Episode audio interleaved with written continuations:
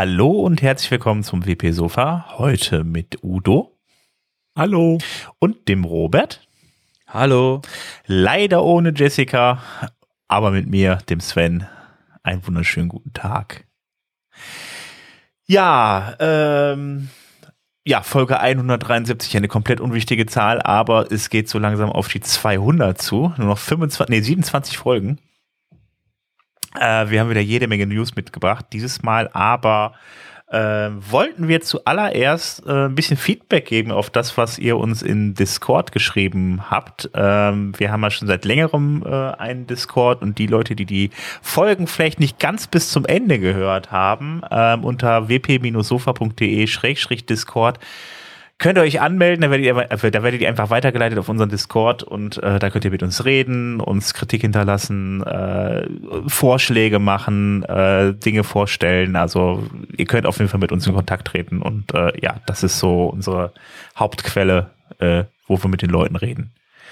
Ähm, da haben wir nämlich zwei Sachen. Zum einen haben wir äh, eine Diskussion gehabt über äh, das richtige, äh, das richtige Übersetzungsplugin, weil wir ja schon ein paar Mal hier das WPML, ja, sagen wir mal, nicht ganz so gut haben dastehen lassen. Ähm, ist die Frage aufgekommen, was soll man denn nun nutzen? So, und jetzt, äh, ja, ist, würde ich mal sagen, also ganz so einfach zu beantworten ist es nicht. Robert, hast du vielleicht eine Idee? Es gibt ja verschiedene, verschiedene Plugins, die wir da, die wir da nehmen können. Wir hatten halt bloß im, im Discord da gesehen, dass es eben, dass eben verschiedene Features, die man so erwartet von ähm, zum Beispiel Polylang jetzt nicht gegeben waren. Ähm, wo dann eben ein bisschen Unmut im, im, im Discord bei uns aufkam. Dieses, ach Mensch, aber wir dachten, das wäre doch. Und was war nochmal das Feature, was gefehlt hat? Ich glaube, das war Gutenberg-Unterstützung oder irgendwas, also irgendwas Spezielles, was da, da hat halt was gefehlt, in, in was halt nur mit der Pro-Version von, von Polylang eben möglich ist. Ähm, deswegen ist halt das Richtige, ist halt wirklich die Frage, was man genau haben will und wie viel Geld man ausgeben will, meiner Meinung nach. Also ich habe ja bis jetzt immer Polylang für das äh, beste Plugin gehalten, was übersetzt, was sich den Übersetzung angenommen hat. WPML hat ja echt schreckliche Probleme, sobald du das Plugin ausschaltest, weil das die Daten halt anscheinend wohl nicht wirklich ganz so günstig speichert. Ähm, äh, das wäre, war mal, Sven, das wäre doch toll, wenn der Mehrsprachigkeit im WordPress-Core wäre. Oder? Ja, das wäre genial. Die soll ja auf jeden Fall auch irgendwann kommen. Aber bis dahin müssen wir halt äh, äh Polylang benutzen und äh, nicht Polylang benutzen, genau, müssen wir halt eben äh, Plugins benutzen. Polylang ist halt eines davon und äh, die haben halt eine Sache gemacht. Ähm, es man braucht ja, um die Sprache umzuschalten, halt eben so, ja, einen Sprachschalter auf der Seite, wo man dann auswählen kann, welche Sprache man dann gerne hätte. Und ähm, ja, wie soll ich sagen, also bei Polylang ist das halt so, seitdem Gutenberg dann da, äh, beziehungsweise auch vor allem das Full-Site-Editing halt eben dann da genutzt wird, ähm, haben die den Sprachschalter äh, in die Pro-Version gepackt. Und seitdem ist es halt wirklich eigentlich vom Prinzip her gar nicht mehr in der Free-Version nutzbar, so richtig, sei denn man frickelt sich da per Hand irgendwas, richtig äh, umständlich ist. Ähm, das hat mich persönlich ein bisschen geärgert, weil die Free-Version da ja irgendwie doch echt so äh, ziemlich sinnlos wird. Aber na gut, okay. Ich kann einfach ein paar Euro investieren und tu den Leuten damit was Gutes, die das Ganze dann entwickeln. Und ähm, ja, habe dann auf jeden Fall eine gescheite Lösung, weil, also wenn man da auch mal in den Code reinguckt, ist das alles sehr WordPress-nah und äh, ja, relativ gut strukturiert für ein Plugin, was auf einer Single-Site läuft. Ähm, ansonsten, ähm, jetzt komme ich jetzt noch auf den Namen. Es gibt ja noch zwei Plugins, die auf Multisite aufbauen. Ähm, das ist dann die Sache, wenn man die Möglichkeit hat, halt eben eine Multisite zu machen, ähm, die auch einzurichten mit WordPress, dann kann man, dann hat man halt auf einer Installation mehrere WordPress-Instanzen und dann hat man die Möglichkeit, ähm, ja dann jeder einzelnen WordPress-Instanz halt eine Sprache zuzuweisen und die einzelnen Seiten dann untereinander zu verknüpfen. Halt, wenn ich jetzt, dann lege ich eine Seite in dem einen Blog auf Englisch an und auf den, im anderen Blog halt eben, äh, den anderen WordPress halt eben auf, äh, äh, auf Deutsch oder so. Also das ist halt eben sehr, sehr sauber getrennt. Das führt halt auch dazu, dass wenn ich das Plugin anschließend abschalte, ähm, dann sind halt eben die Sachen immer noch sauber getrennt. Das Einzige, was dann fehlt, ist am Ende der Sprachschalter. Ähm, so, jetzt äh, müssen mir nur der Name der Plugins nochmal einfallen.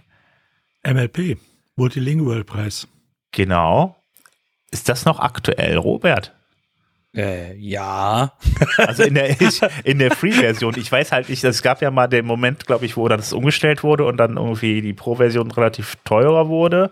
Weil es genau, genau. Also der, Hinter der Hintergrund ist folgender. Ähm, die die Free-Version ist ähm, weiterhin ähm, quasi outdated. Es wird unterstützt quasi den, den Blogger nicht, weil wir eben ähm, gemerkt haben, dass die Zielgruppe davon eben jetzt, sage ich mal, eine, eine ist, die quasi professionelle Webseiten baut und wir gesagt haben, der Aufwand, der da eben immer lang kam mit den Menschen, die dann uns Fragen stellen mit, ähm, wie geht denn das? Und wir so, Okay, du fragst gerade nach einer Multisite-Core-Funktion. Das hat nichts mit Übersetzungen zu tun, aber das ist seine Antwort.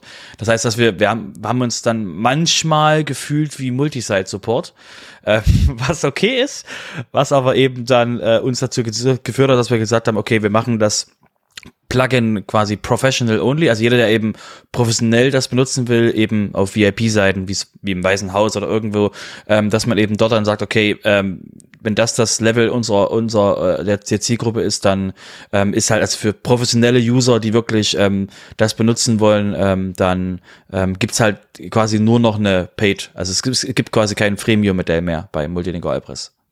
Professionelle Seiten wie das Weiße Haus. Ja, also das ist halt das, das, was mir sofort einfällt, dass die da halt den Sprachumschalter auf Deutsch, äh, auf Englisch und Spanisch haben. Das ist halt so der, der einfachste, der einfachste. Ähm, ähm, wer benutzt das? Die. Thema beendet. okay. Ja, aber das sind so, also für mich sind das bis jetzt die einzigen Lösungen. Also einmal dieses, also einmal das Polylang auf der einen Seite, auf der anderen Seite halt eben diejenigen, die halt auf Multisite setzen.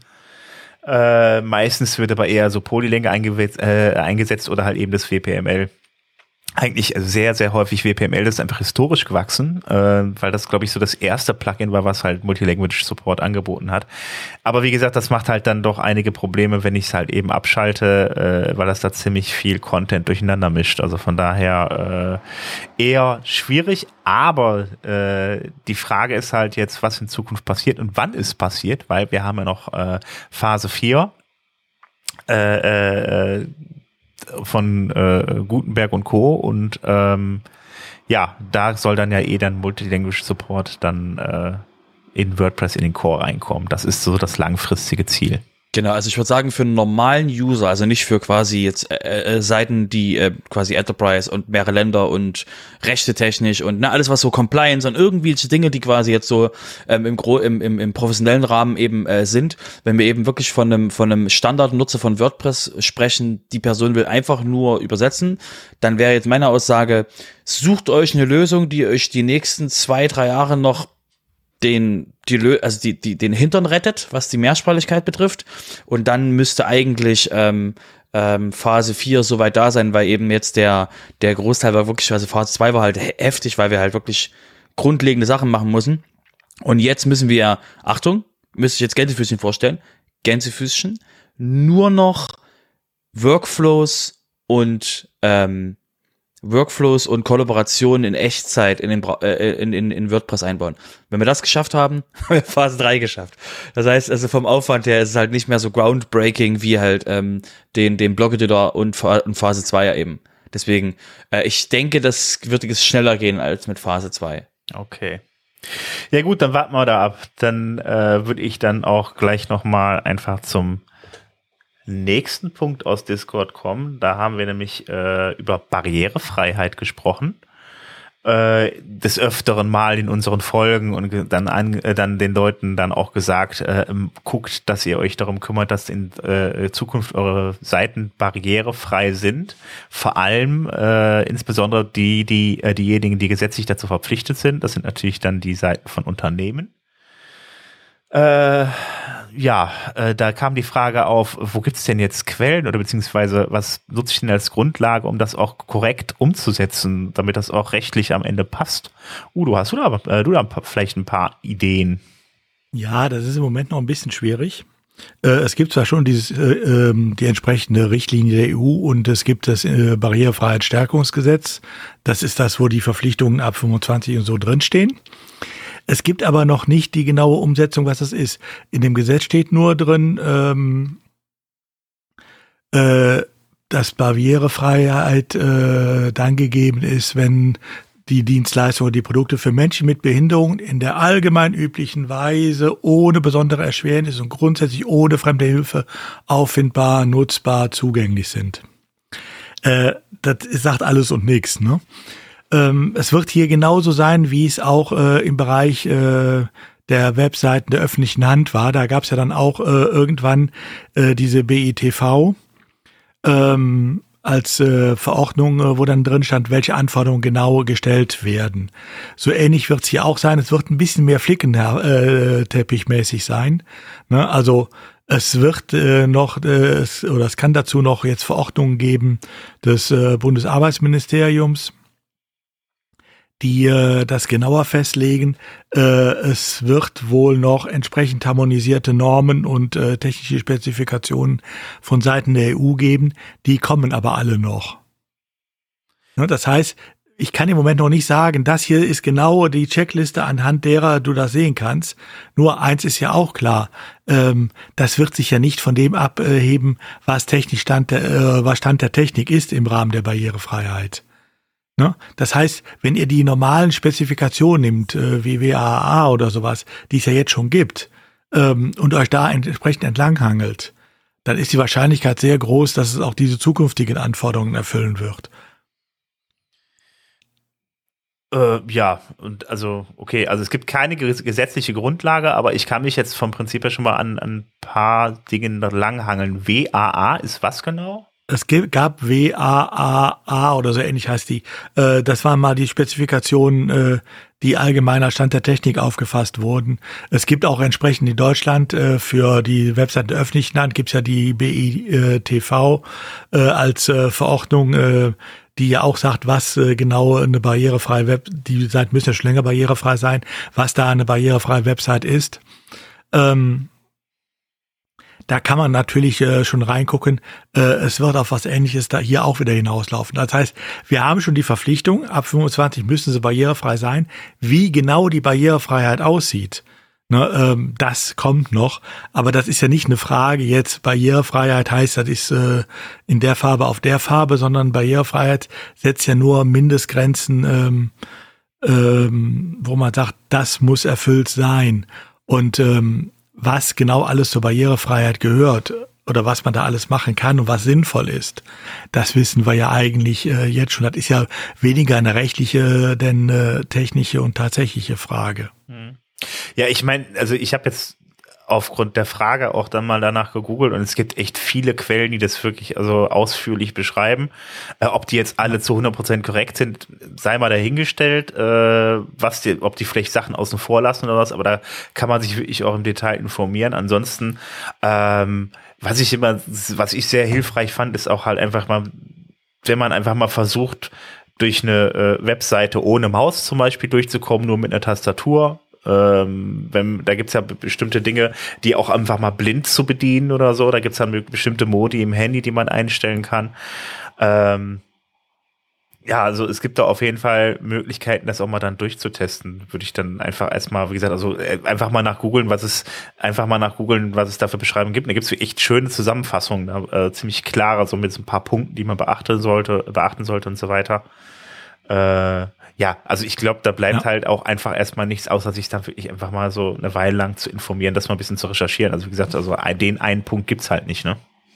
Ja, ich denke auch mal, Barrierefreiheit, ähm, äh, was das eigentlich heute bedeutet, da herrscht, glaube ich, ein ganz klares Bild drüber.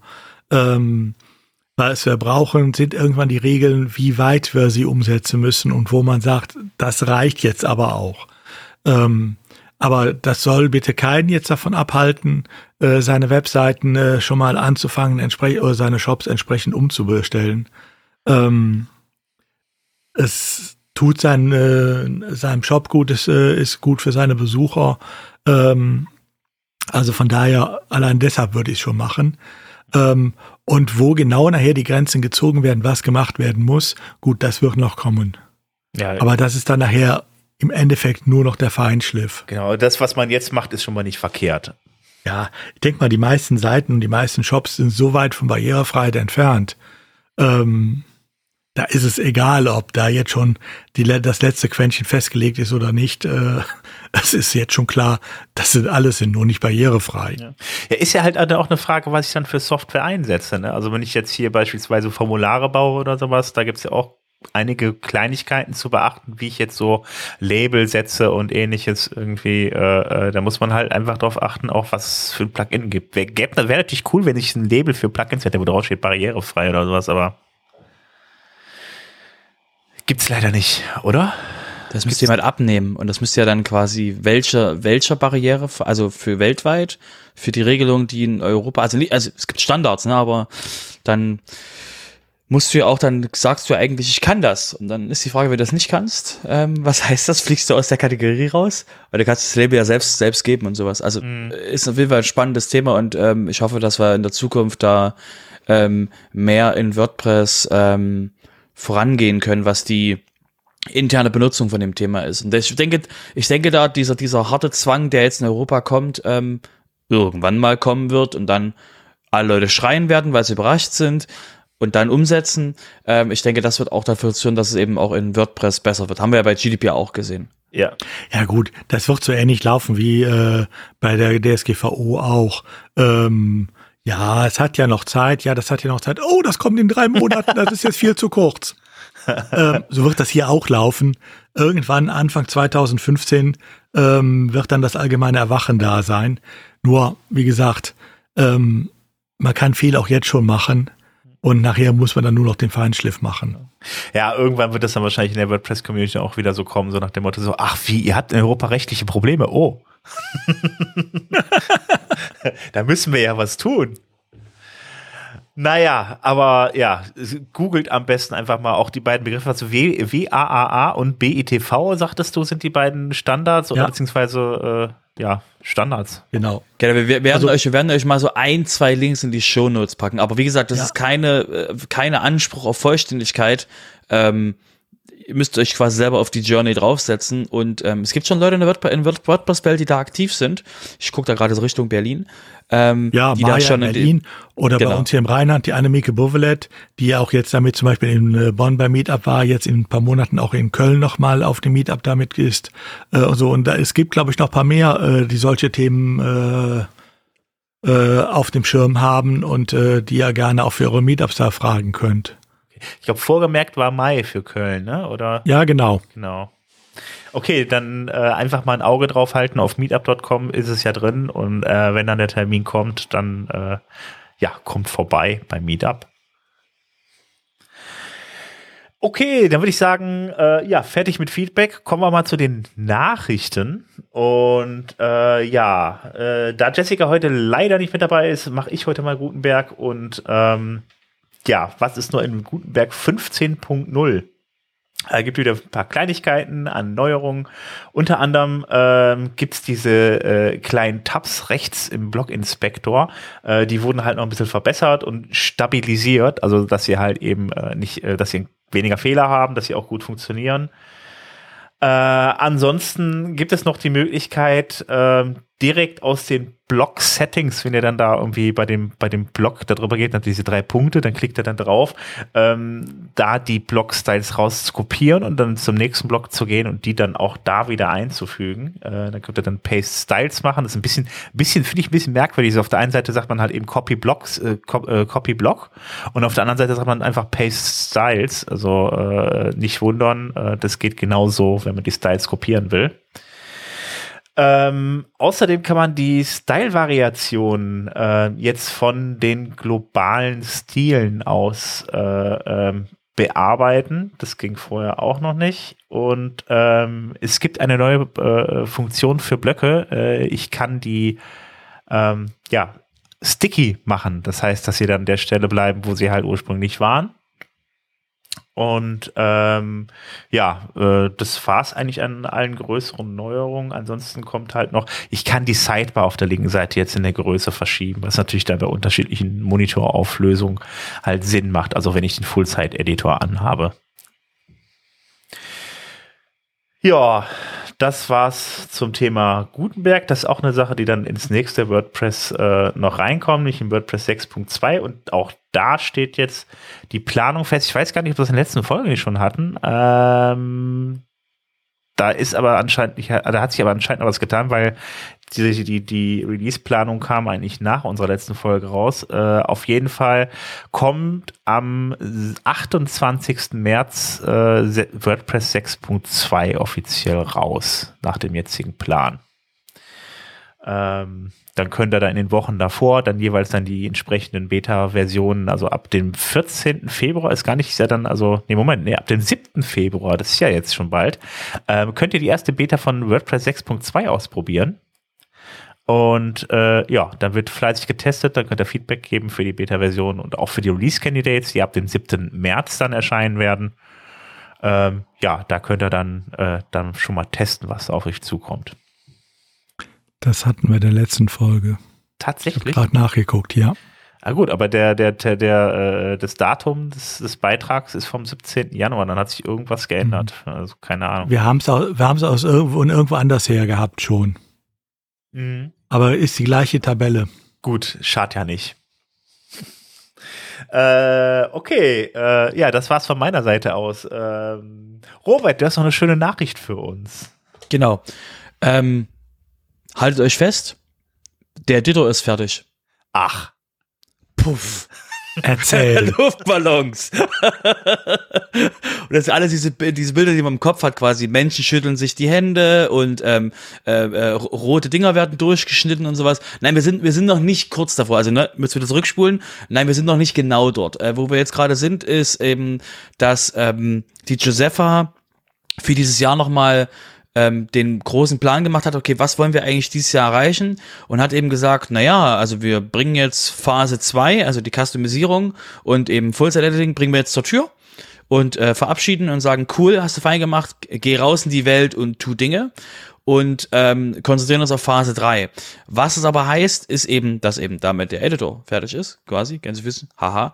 Ähm, der Hintergrund ist, dass die Phase 2 im Gutenberg-Projekt auf GitHub ähm, 39 Aufgaben hat, also 39 Tasks. Ähm, von denen sind ähm, 20, glaube ich, schon zu oder so ähnlich. Das heißt, wir haben ungefähr die Hälfte geschafft. Und ähm, die ganzen Aufgaben, die jetzt kommen, die müssen eben noch umgesetzt werden, dass wir Phase 2 als geschlossen betrachten. Und deswegen äh, kann man schon sagen, dass wir eigentlich den Editor fertig haben. Glückwunsch. Also alle haben wir fein gemacht. Sehr schöne Zusammenarbeit, alle, die geholfen haben, habt ihr fein gemacht. Und äh, ich denke, wie gesagt, also auch dieses Jahr wird das wahrscheinlich wirklich äh, machbar sein, dass wir uns, uns dann langsam an die, an die Phase 3, die Kollaboration herantrauen können. Okay, genau. und wie lange soll das Ganze dann gehen? Der, der, warte mal ab. äh, äh, erinnere, ich erinnere dich an die Philosophie, Deadlines sind arbitrary, also das ist quasi die Deadlines, wir geben uns keine Deadlines vor, wir gucken mal, wie weit wir kommen. Und aber ich denke, wir werden dieses Jahr noch ein paar WordPress-Releases haben und dabei werden halt noch ein paar von den Punkten auf dieser Customisierungsliste ähm, ähm, auf GitHub quasi werden noch abge, abge quasi abgehakt, dass wir wirklich sehen, dass wir vorwärts kommen. Ich denke, also mein, mein Bauchgefühl ist, es gibt nur einen einzigen Ort, wo Matt ankündigen kann, dass Phase 2 durch ist. Ja. So, das ist Ende des Jahres. Mein Gefühl ist, dass wenn das Ding nicht bis zum Ende des, also bis so nach WordCamp US mäßig, wenn das da noch nicht runter auf 10 Aufgaben ist, wird quasi die Gravitation von mehreren Sonnen auf die Core-Leute äh, ähm, quasi auftreten, weil Matt dann sagt, hallo, hier, State of the World. Also, seid ihr durch oder seid ihr nicht durch? Ich will diesen roten Knopf drücken, dass wir durch sind. Ähm, ich denke also, das wird, ähm, mein Gefühl ist es, ähm, weil das ja auch ein Plan ist von, ähm, äh, von ähm, Josepha, eben auch zu sagen, okay, wir wollen jetzt ähm, diese, diese Sachen eben ähm, hinzukriegen. Das ist eben einer der Hauptaufgaben, die sie dieses Jahr sieht. Die Aufgabe Nummer eins im, ähm, in, dem, in dem Fokus, äh, den sie da hat.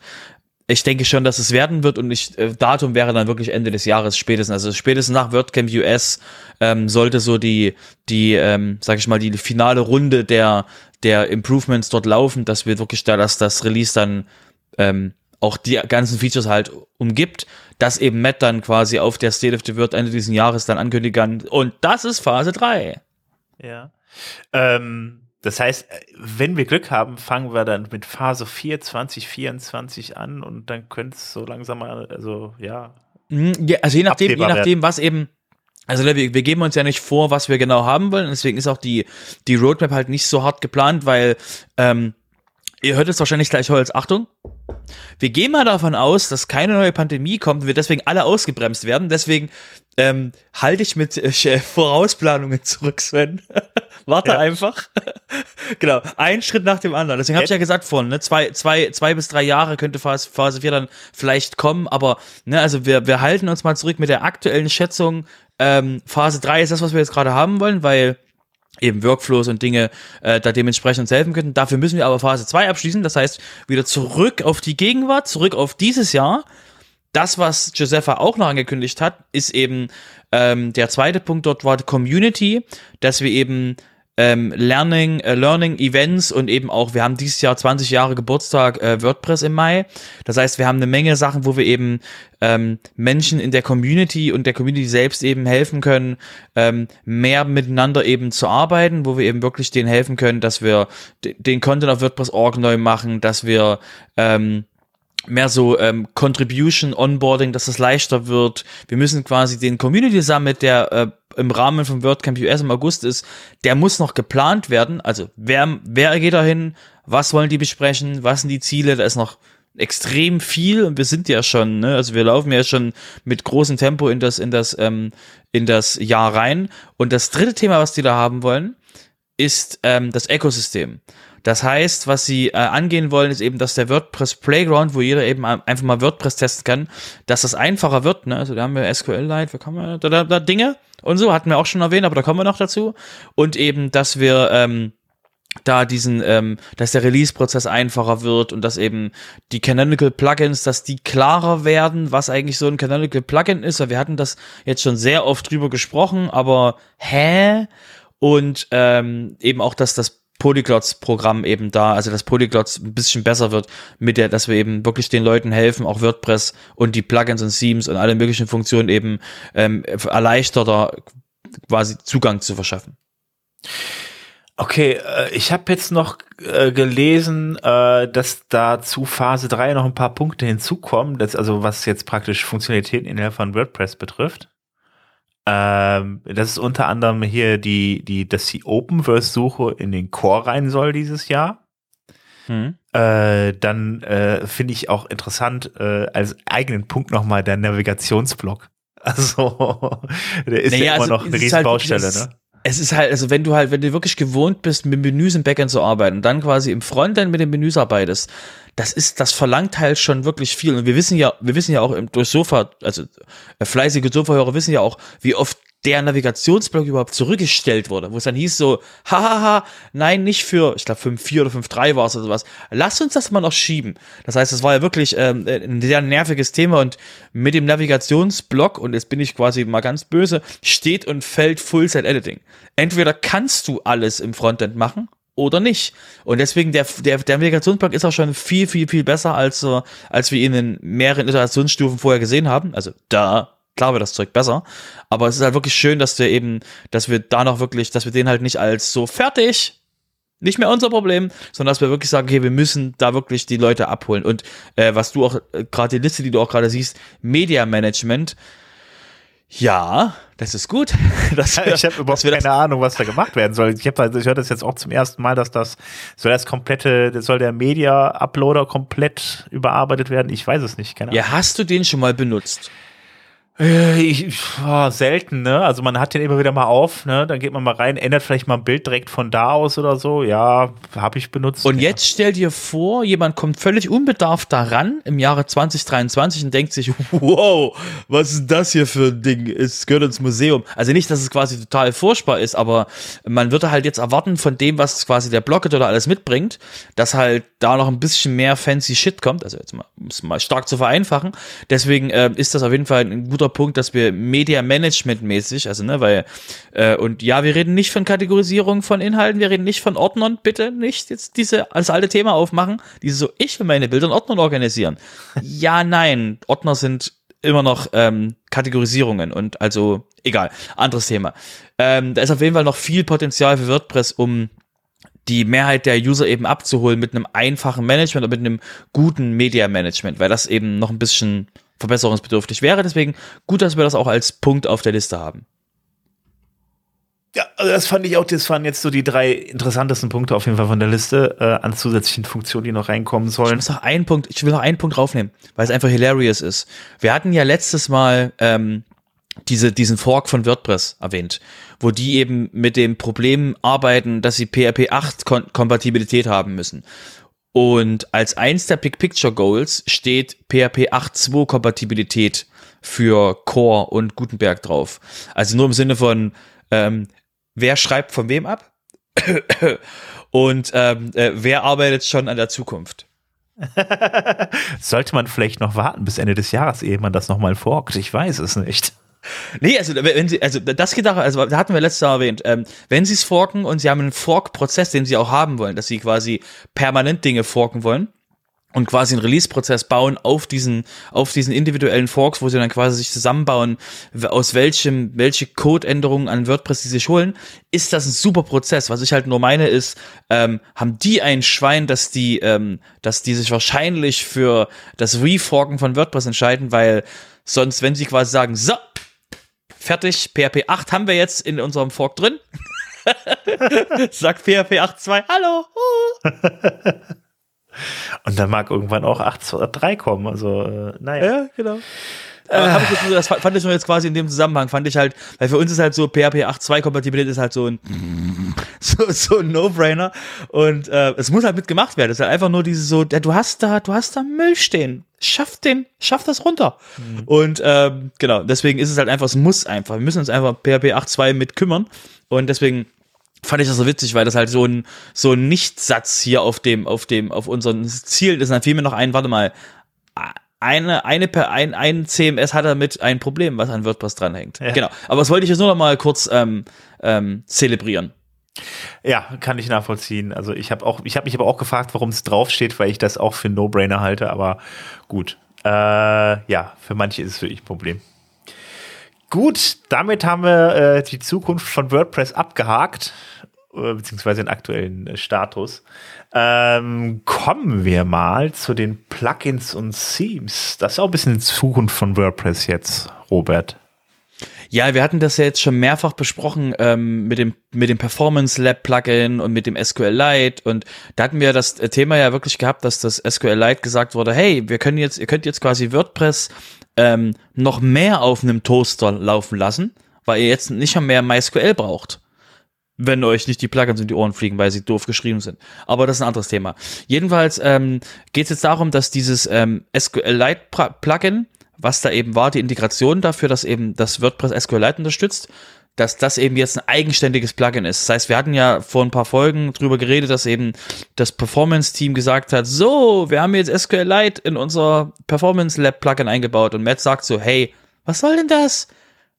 Warum habe ich diese Sache erfunden mit den ähm, Community, Canonical und irgendwelchen Plugins und die äh, Performance-App-Leute, ja, wissen wir auch nicht warum. also, und äh, äh, wir wissen ja, wir haben ja darüber geredet, was es soll. Auf jeden Fall ähm, war eben da der Punkt, dass eben Matt gesagt hat, bitte, bitte, bitte mach da ein eigenes Plugin draus. Und ähm, jetzt eben kamen sie dem nach und haben eben einen SQLite Plugin gebaut, womit man eben diese Integration testen kann, dass man eben wirklich ähm, sich das Plugin installiert, auf den Knopf drückt und dann sagt, okay, und jetzt läuft deine Datenbank nicht mehr in MySQL drin. Und ähm, das gibt's halt jetzt in zwei Möglichkeiten. Einerseits kann man sich das Performance Lab Plugin holen oder eben eben das eigenständige Plugin und kann das damit testen, was eben ähm, wirklich eine schöne Idee ist, um eben ähm, WordPress auch anders zu betreiben auf anderen Systemen. Das heißt, das löst halt sehr viel aus. Wir müssen halt erst bloß gucken, eben wie, wie sehr uns das eben um die Ohren fliegt, was die, was die, ähm, was die Benutzung von dem Ganzen eben zu tun hat. Also eben Plugins, gehen die alle, gehen die nicht? Wo ist Performance wo sind Performance-Probleme, also wo laufen, wo treten erst recht Performance-Probleme auf damit, äh, weil halt große Seiten sagen, nö, ich kann jetzt auch SQLite benutzen. Und dann sagt man bei größeren Seiten, na, vielleicht, dann vielleicht du doch nicht, wenn du, je nachdem, wie man eben schreibt und liest, dann hast du mich gesehen, aber auf jeden Fall ist es eben schön, dass das eben jetzt unterstützt wird. Und deswegen ähm, kann das eben auch einen Performance-Gewinn haben, weil eben keine MySQL-Datenbank benötigt wird für eben einen kleinen Block oder für eine kleine Seite. Das heißt, da ist auf jeden Fall, ist auf jeden Fall spannend, ähm, was eben damit wirklich ähm, vorwärts gehen kann für die Leute, die eben WordPress ähm, anders benutzen als äh, eine normale Seite. Ja, ich bin auch mal gespannt, vor allen Dingen, wenn es dann so um Plugins geht, also wie damals auch bei WooCommerce, da haben sie auch ein bisschen was gemacht mit den Tabellen und so, aber diese irrsinnig großen Post-Meta-Tabellen, gerade von Seiten, die dann äh, Post-Types nutzen, irgendwie, wo dann User Post-Type, also Posts generieren vom Prinzip her, das irgendwie quasi minütlich geschieht, da werden ja, da wird die, po die Post-Meta-Tabelle gigantisch groß. Und äh, da wird es wahrscheinlich eher schwierig werden mit SQLite. Genau, aber das, deswegen haben wir ein Feature-Plugin, deswegen mhm. haben wir genau das, um eben zu sagen, okay, was muss irgendwo getan werden und ähm, wenn es dann halt heißt, dass WooCommerce sagt, so lass mal, du, du, du, lass mal, wenn du quasi, du hast SQLite an, ähm, ich will hier nicht mehr arbeiten. Ähm, das ist halt auch eine Möglichkeit, dass wir halt wirklich mal eben sehen, wo das funktioniert und wo nicht. Und wenn, dass wir halt wirklich einen offiziellen Support eben für SQLite haben, weil es halt wirklich ähm, ähm, auch Vorteile hat für einen. Stell dir mal eine Seite vor, die quasi einmal die Woche von einem Google-Bot aufgerufen wird. Warum muss da MySQL im Hintergrund laufen? Ja, aber andersrum braucht es natürlich auch einen Migrationspfad zu äh, einer MySQL-Datenbank, wenn die Seite dann größer wird. Das darf man auch nicht vergessen. Also äh, man muss natürlich auch aufpassen, äh, eine MySQL-Daten, äh, eine SQLite-Datenbank ist natürlich schön, ähm, bequem, weil sie bei PHP dabei ist ähm, und für kleine Seiten vielleicht auch geeignet. Aber sobald die Seite weit wächst, habe ich irgendwann ein Problem. Und äh, da muss ich aufpassen, dass ich da nicht in der SQLite-Datenbank gefangen bin. Die Frage ist ja einfach nach dem Anwendungszweck deiner Seite. Wenn du einen persönlichen Blog hast, wirst du niemals eine Größe, äh, wird das niemals ja. großartig wachsen. Aber wenn ich halt, ich keine Ahnung, ich sag mal, ich mache jetzt einen kleinen Shop und denke, ah, da können die Woche zwei, drei Leute bestellen, auf einmal wächst das Ding, dann habe ich für ihn ein Problem, ja. Hm. Ich denke mal, das ist so ein Fall für die klassischen Hallo, hier bin ich Seiten. Ja, ja, ja, eben. So diese Webvisitenkarten, zwei, drei Seiten und gut ist. Genau, genau. Genau, man muss überlegen, was, was die für eine Blazing Fast Performance haben, auch auf einem Mist-Hoster, äh, wenn die da wirklich nur ins Dateisystem greifen müssen, um die Datenbank zu laden. Das ist halt auch, also hat halt, wie gesagt, hat halt Charme, ähm, um halt nochmal Performance rauszuholen und eben auch, was wir halt beachten müssen, aus mitteleuropäischer First World, First World Sicht. Ähm, es gibt halt Länder, wo halt, wo halt ein MySQL dazu zu adden irgendwo halt wirklich mass, also nochmal extra beiträgt eben, dass das eher nichts wird mit, mit WordPress. Deswegen ist halt eben das Potenzial aufzumachen, zu sagen, okay, du willst, du willst nur publishen, ne? stell mir vor, stell mir vor, wir hätten die, wir hätten die Mission, Publishing zu demokratisieren. Nur mal als, nur als Fiktion, ne? Wir hätten das als Idee. Ähm, dann wäre es natürlich praktisch, wenn wir, wenn wir die, wenn wir die Barriere, das zu benutzen, so gering wie möglich halten wollen. Und deswegen finde ich das, wie gesagt, mit dem SQLite wirklich sehr praktisch, weil es halt dann wirklich ähm, mehr Potenzial gibt, das eben auch zu benutzen und eben für die Majority der Seiten ähm, wahrscheinlich auch ausreichend ist. Nur eben dann müssen wir halt gucken, wo genau eben machen wir den Absprungspunkt und wie einfach kann man quasi migrieren zwischen den Sachen. Aber deswegen ist es ganz wichtig, weil das quasi ähm, einmal Core ist, weil bis jetzt gucken das wahrscheinlich alle nur mit einem mit einem Stock aus der Entfernung an. Die so, ja, das gibt mich aktuell noch nichts an. Sobald das S, sobald das SQLite ein unterstütztes Dateisystem von WordPress ist, ist die Gravitation eine ganz andere für alle Plugins, weil es dann heißt, ey, ähm, das kann dir passieren. Das ist nicht, dass irgendjemand ein Plugin hinzufügt und du als Plugin-Autor sagst, das interessiert mich nicht. Das ist SQLite. Das ist mir doch scheißegal, was er da drüben macht. Ähm, sobald das im Core drin ist, kann das halt, bei jedem Plugin kann es sein, dass es quasi auf einem SQLite-System läuft. Das heißt, es muss dazu eine Entscheidung treffen. Und deswegen ist es halt praktisch, dass wir das als Feature quasi WordPress ausrollen. Weil nur dann kriegt es die Gravitation, dass auch wirklich alle sich damit beschäftigen müssen, weil es eben wirklich passieren kann, dass ein User einfach mal mit dem, mit dem SQLite-System um die Ecke kommt. Nun gut, äh, ihr könnt es auf jeden Fall jetzt ausprobieren in dem Plugin. Das könnt ihr euch dann runterladen, installieren und das mal testen. Ähm, dann würde ich sagen, kommen wir mal zu Yoast. Udo. Ja, Yoast gibt's äh, Yeseo gibt's jetzt in der Version 20.0. Ähm, was wohl das Haupt hervorstechendste Merkmal ist, das ist, dass äh, der, der Admin-Bereich neu geschrieben wurde. Ähm, äh, sie, ich kenne jetzt nur von den ähm, Bildern, die Joost äh, selbst veröffentlicht hat. Ich glaube, du hast es dir jetzt auch mal installiert. Mhm. Ähm, ich bin von Joost irgendwann vor Jahren schon mal weggegangen, weil es mir zu schreiend, zu bunt, äh, zu marktschreierig war und sich überall im Admin ja einnistete.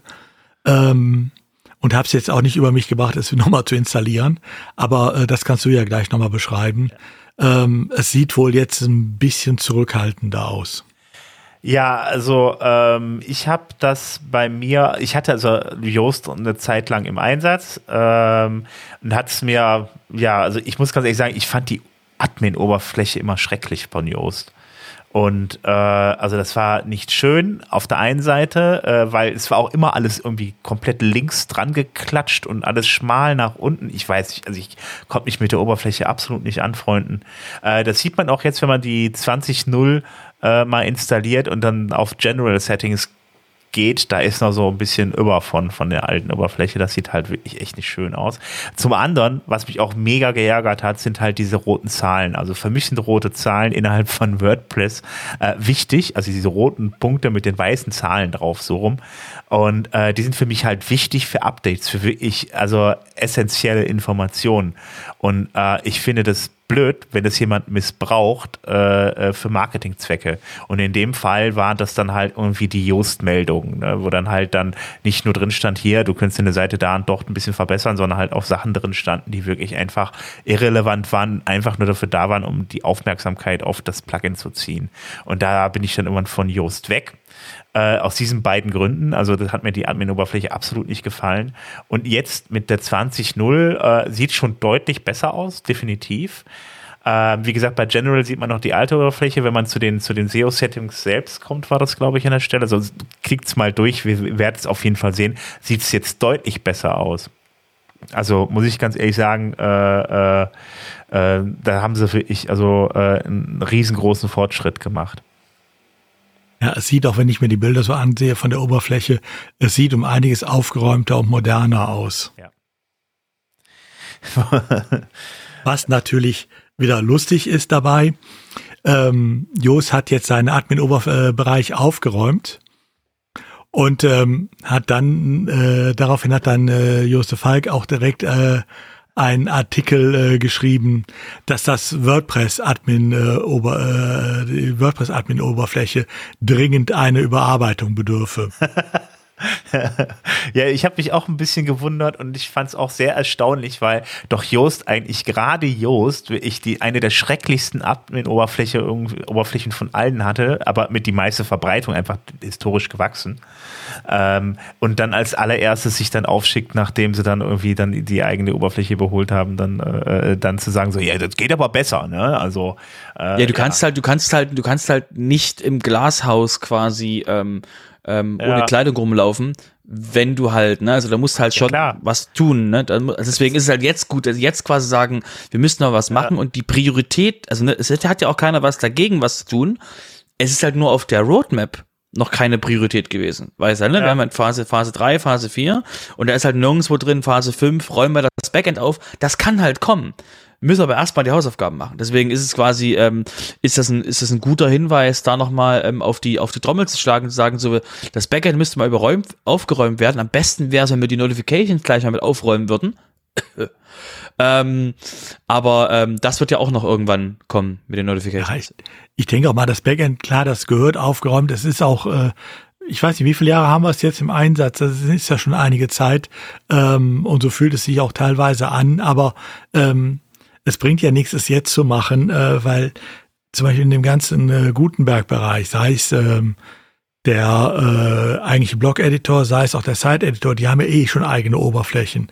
Ähm, und es, äh, ich denke mal, da muss man irgendwann dann hingehen und das alles mal vernünftig zusammenfügen und nicht dann jetzt noch eine, äh, ähm, ein, die alte Oberfläche äh, auch noch modernisieren und auch noch festschreiben, dass wir nachher drei verschiedene haben. Ja, Ja, ich denke mal, das ist vielleicht so ein Thema dann für 2025, dass man kommt. Obwohl, es ist eigentlich ein laufendes Thema, weil man muss ja den, den, den, äh, den Editor ja irgendwie dann auch in das alte dann integrieren, beziehungsweise das zusammenführen, ja.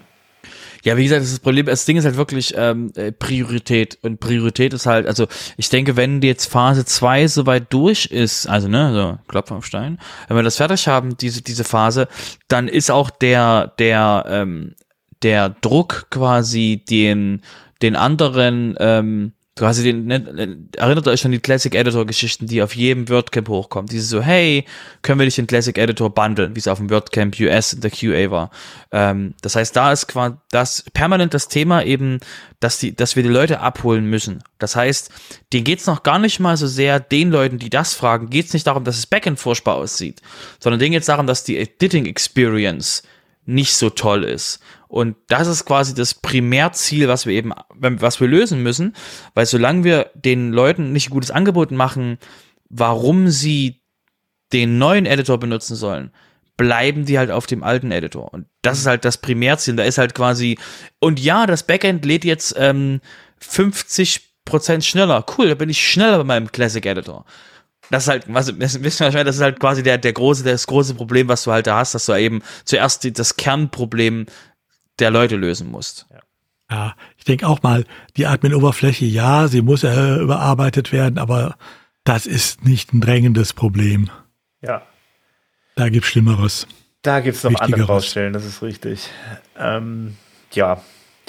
Ich würde sagen, äh, ja, ihr könnt es mal ausprobieren, das neue Yoast. Ähm, bevor wir noch weiter abschweifen, komme ich nämlich mal zum nächsten Thema. Ähm, WooCommerce 7.3 ist erschienen. Ähm, da gibt es noch zwei kleine Neuigkeiten. Zum einen der Produktblock, den es ja auch die ganze Zeit im Zusatzplugin gab, den gibt es jetzt in der Beta-Version auch in WooCommerce mit drin. Könnt ihr also da jetzt auch ausprobieren. Ähm, außerdem gibt es dann noch die Möglichkeit beim Onboarding Pinterest und Cosisto kenne ich jetzt nicht, was weiß ich, was Cosisto ist, aber wahrscheinlich auch so ein soziales Netzwerk oder halt ein Portal, wo ich dann meine Sachen drauf verbreiten kann. Auf jeden Fall kommt das, kam das mit dazu zum Onboarding Wizard. Ansonsten halt eben wieder ein paar kleine, ein paar kleinere Änderungen, Bugfixes und so weiter, wie auch immer bei Gutenberg. Ähm, nicht bei Gutenberg Blödsinn.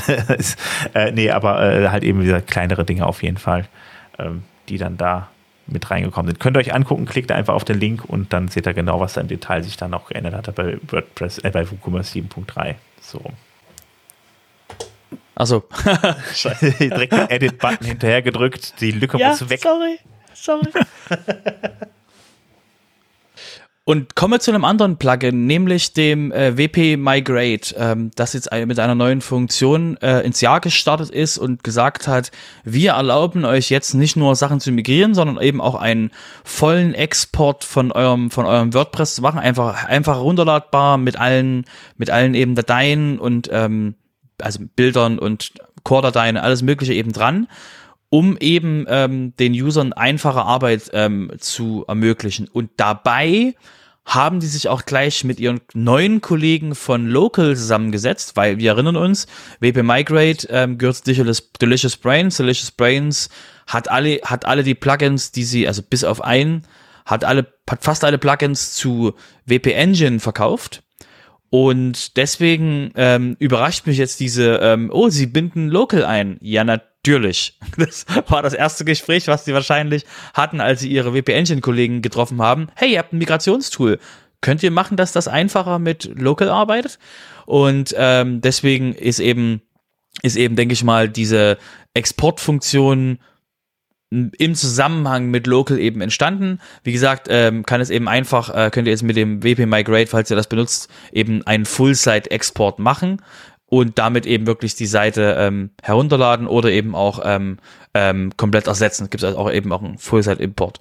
Deswegen, ähm, ja, spannendes Feature und überhaupt nicht überraschend, dass das quasi jetzt mit Local so gut zusammenarbeitet. Ja, also ich finde es super. Also ich habe das Local ja immer gemocht. Ähm Von daher, also also sehr, wenn man lokal auf seinem Rechner eine WordPress zum, ein WordPress zum Laufen bringen will, ist das auf jeden Fall echt hervorragend. Gerade für Leute, die jetzt nicht so den technischen Background haben, ist auf jeden Fall äh, richtig Bombe. Also von, ich habe das auch bei jemandem eingesetzt vor kurzem noch irgendwie, der ein bisschen WordPress lernen sollte, ein bisschen experimentieren sollte. Bevor ich jetzt auf dem Server irgendwo eine Seite installiert habe, habe ich das einfach lokal installiert und äh, mit Local. und äh, ja, ziemlich cooles Tool auf jeden Fall.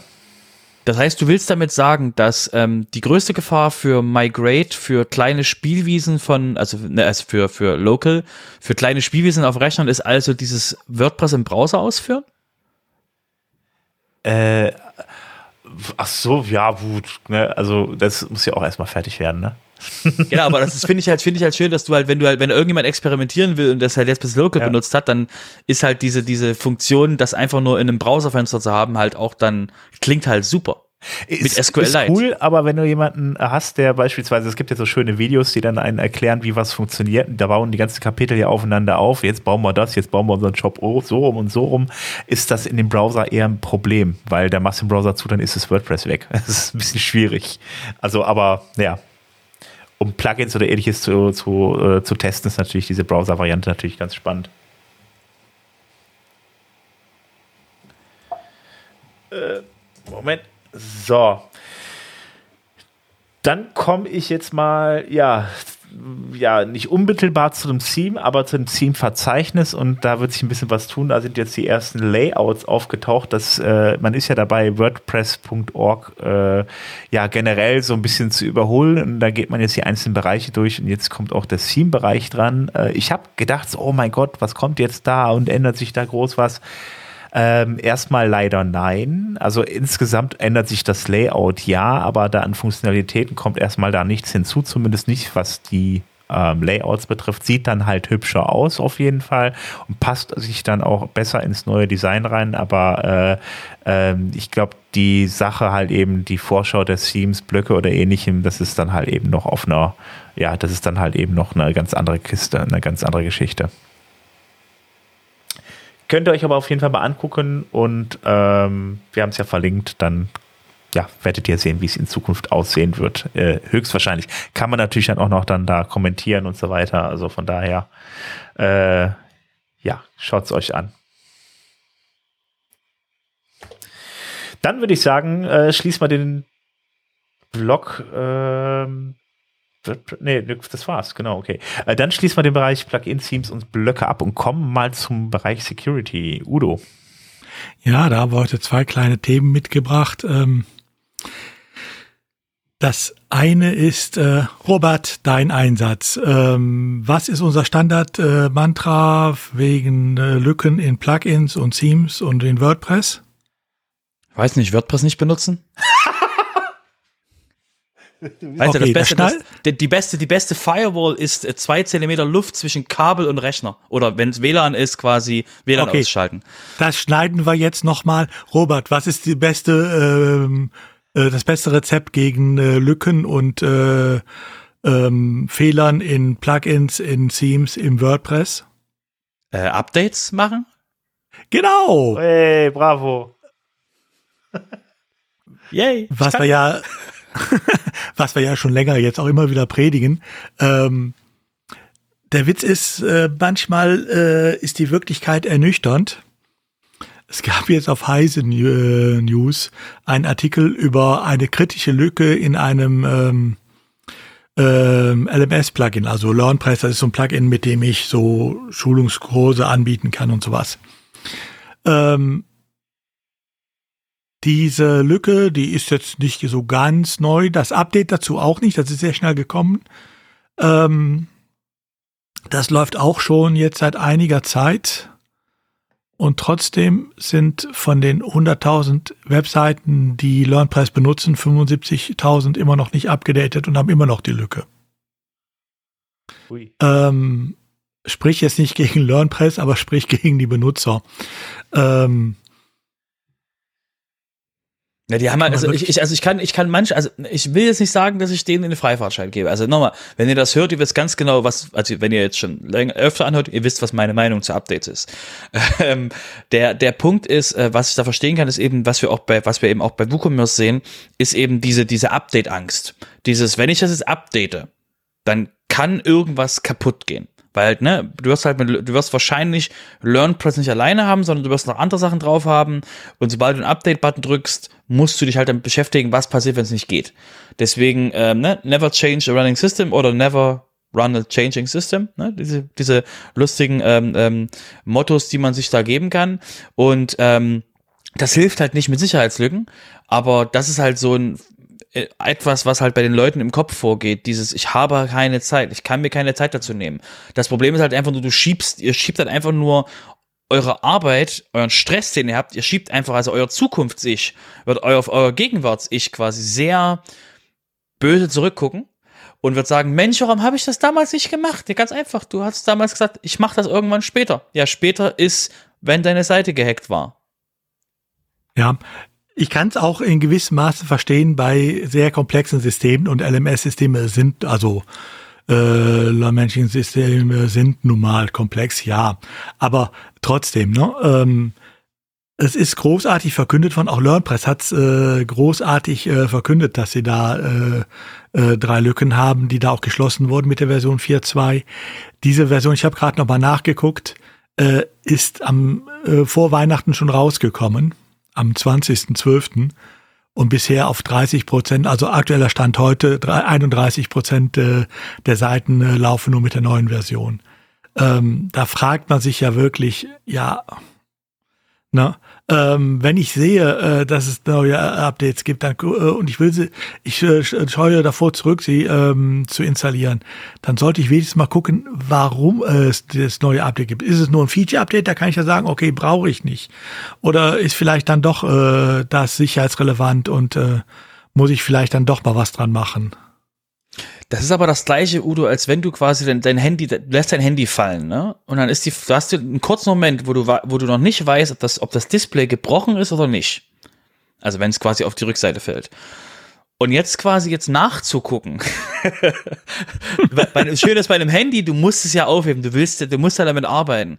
Das Schöne eben bei einem, bei einem, bei einem, bei einer WordPress-Seite ist, ähm, solange du nicht weißt, warum du ein Update machen solltest und wir auch keine Möglichkeit haben, dem User zu sagen, dieses Update ist wichtig, ne? also wer bestimmt das und wie, wie sieht die Notification aus und wie sieht das Notification-System in WordPress dazu aus, dass wir quasi wirklich die Prioritäten den Leuten eher sagen können, was sie machen müssen ne, alles Zukunftsthemen, ähm, ist es eben so, dass der User, ähm, solange der User nicht weiß, dass die Seite ein Update verdient und warum sie das braucht, solange kann der User eben wegschauen. Und ähm, solange du nicht weißt, was du für ein Problem hast, desto länger musst du halt nichts dagegen tun. Deswegen ähm, wie gesagt, ist das halt das, also die Leute gucken, also wenn die Leute Zeit hätten nachzugucken, ob das Update wichtig wäre, bei einem, angenommen, du willst von einer 03 auf eine 04 gehen, dann kannst du auch einfach den Update-Button drücken. Du brauchst halt, was du halt brauchst, ist, und nochmal, ich predige gerade zum Chor. Ich weiß, ihr, die Zuhörer von hier, die können mich gar nicht mehr hören, wie oft ich das Update-Ding nehme.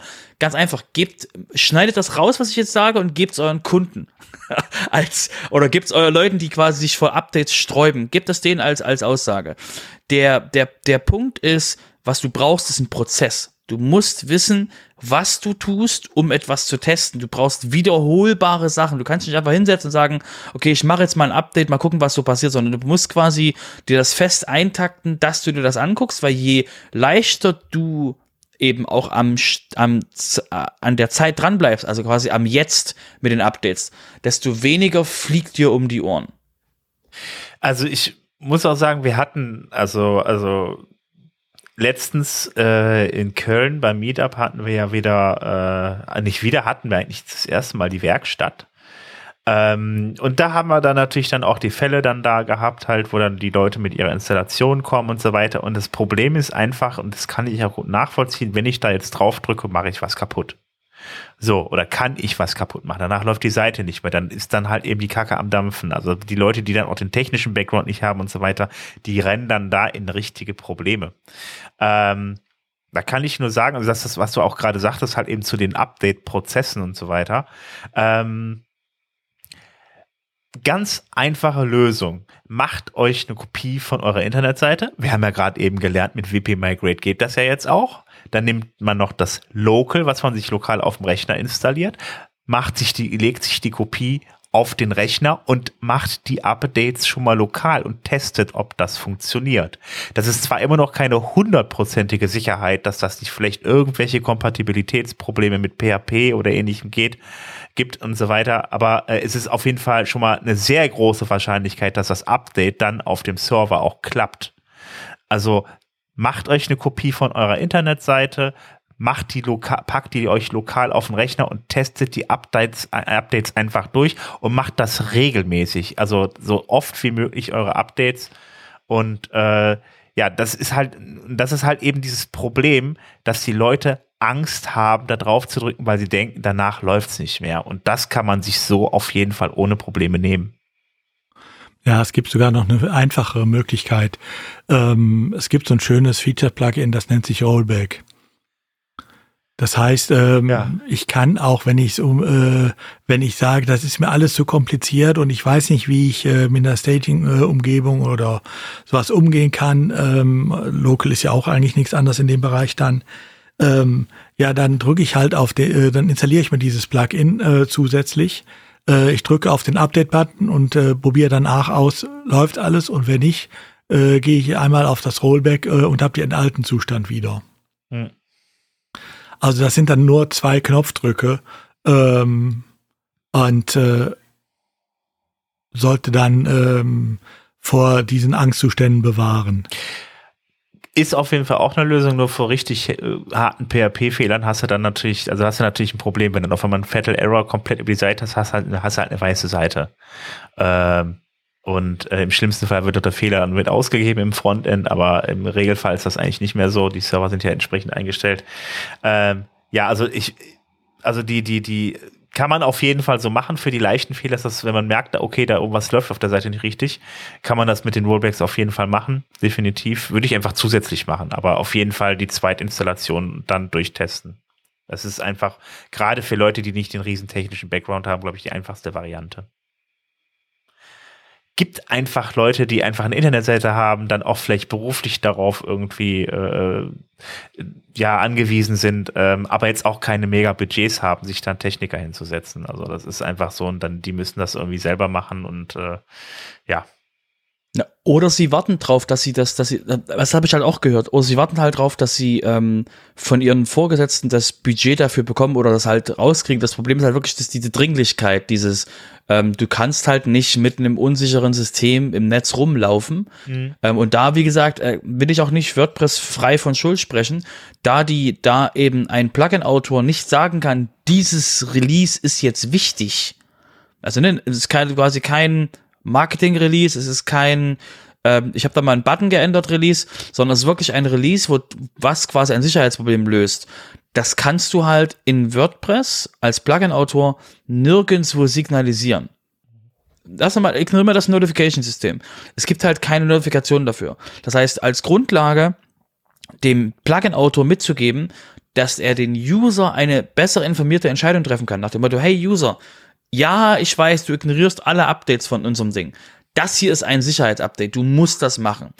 Das wäre halt wirklich was total Tolles für WordPress, um halt wirklich die User abzuholen, was die Entscheidung ist, die sie mit dem Update treffen müssen. Eigentlich sollen wir, sollen die Auto-Updates ja anschalten, das wäre das Beste, dass sie das machen, aber eben diese Update-Angst und diese Update-Angst kannst du halt wirklich nur äh, ein bisschen lösen, indem du halt den Leuten quasi diese, dieses Überwältigtsein vor lauter Updates halt ein bisschen abnimmst und sagst du, okay, das ist jetzt ein Feature-Update, das ist ein Feature-Update und diese drei da sind Security-Updates, die solltest du auf jeden Fall tun. Mhm. Ja, da gibt's dann auch noch äh, so die ein oder anderen Plugins, also äh, wie beispielsweise WordFans oder ähnliche Plugins, die dann halt die Seite auch scannen, beziehungsweise die Plugins auch checken. So gibt's da jetzt irgendwie Sicherheitslücken gerade aktuell dafür, für die, für die Updates. Ähm, zum einen wird ja angezeigt, dass es Updates gibt und dann wird halt auch mal angezeigt, pass auf, das ist aber ein wichtiges Update, das solltest du auf jeden Fall auch machen. Da kann man da aber auf jeden Fall auch schon mal unterscheiden, da vielleicht bessere Entscheidungen treffen. Ne? Ähm, äh, ich würde das jetzt hier mal beenden. Wir können den Leuten ja nochmal was sagen. Äh, ähm, Udo, wir haben ja noch eine kleine Nachricht dazu dem Thema Sicherheitslücken. Ja, wobei die zweite Nachricht, äh, das ist eher ein Rand in eine andere Richtung. Ah, okay. Ähm, ich las vor kurzem auf, ähm, genau genommen gestern, auf äh, Hacker News äh, eine Meldung. Ähm, 4500 WordPress-Seiten sind gehackt und leiten ihre Besucher auf irgendeine Werbeseite äh, weiter. Dachte ich, okay, lies mal durch. Das erste, was ich dann las, war, ähm, ja, da ist wohl irgendwas in die Index-PHP reingeschrieben worden. Das machte mich dann schon etwas stutzig, weil ähm, wenn ich äh, irgendwas in WordPress verstecken will, nehme ich nicht direkt die Index-PHP, sondern das kann ich noch intelligenter machen. Und äh, stellte dann fest, als ich weiterlas, ja, klar, da ist was passiert. Da hat man nämlich irgendwoher ein Capture ähm, äh, genommen und hat das irgendwo äh, davor gesetzt, äh, irgendwie reingebastelt, äh, was gar kein WordPress-Bezug hatte, gar kein WordPress-Plugin oder so war. Aber es waren natürlich alles jetzt WordPress-Seiten, ne? klar, weil die meisten Seiten sind WordPress-Seiten. Ähm, da habe ich mich mal wieder wie üblich aufgeregt, ähm, nach dem Motto, ja, es heißt dann immer, WordPress ist schlecht und äh, WordPress äh, ist so unsicher. Äh, ja, das Einzige, was hier wieder unsicher war, das war äh, derjenige, der da blind zusammengeschustert hat, was und nicht wusste, was er macht.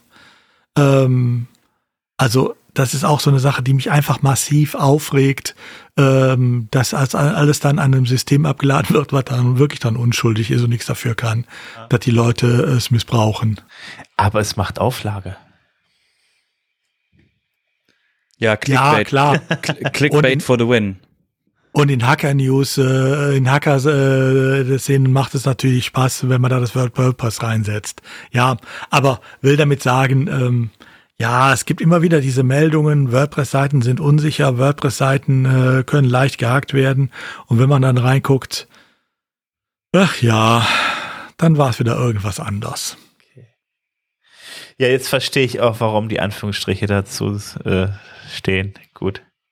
Ja, ich habe ich hab ja. auch, ich habe es auch gelesen, dachte mir so 4500 Seiten wurden gehackt, so wie langweilig. Also ich meine, bei einem bei einem WordPress-Update mit dem Auto-Update für die alten Versionen, dann da, da gehen mal irgendwie so 10, 20 Seiten offline, nur weil WordPress ein Update ausführt auf einem Hosting-System, was seit fünf Jahren keiner mehr irgendwo betreten hat und da irgendwo irgendwie ein Problem ist, WordPress sagt, ich krieg das nicht mehr zurückgerollt, hier ist irgendwas kaputt, aber ich krieg's nicht gefixt. Und äh, also, das heißt, WordPress ähm, macht, passieren ja auch Dinge bei WordPress und so 4000 Seiten ist halt irgendwie so eine kleine Zahl. Also ich meine, Ach, Wayne, wen interessieren diese 4500 Seiten? Lass mal, lass mal, lass mal immer, immer die, diese LearnPress, was wir vorhin hatten, ne? Das, dieses Ding da. Ähm, was, was da, was da alleine an, an, an Seiten betroffen sind, mit diesen 75.000 Seiten, die noch betroffen sind, wo dann irgendwelche Bots die Webseiten quasi ab, abklopfen und die Türklinken quasi probieren an allen möglichen Eingängen.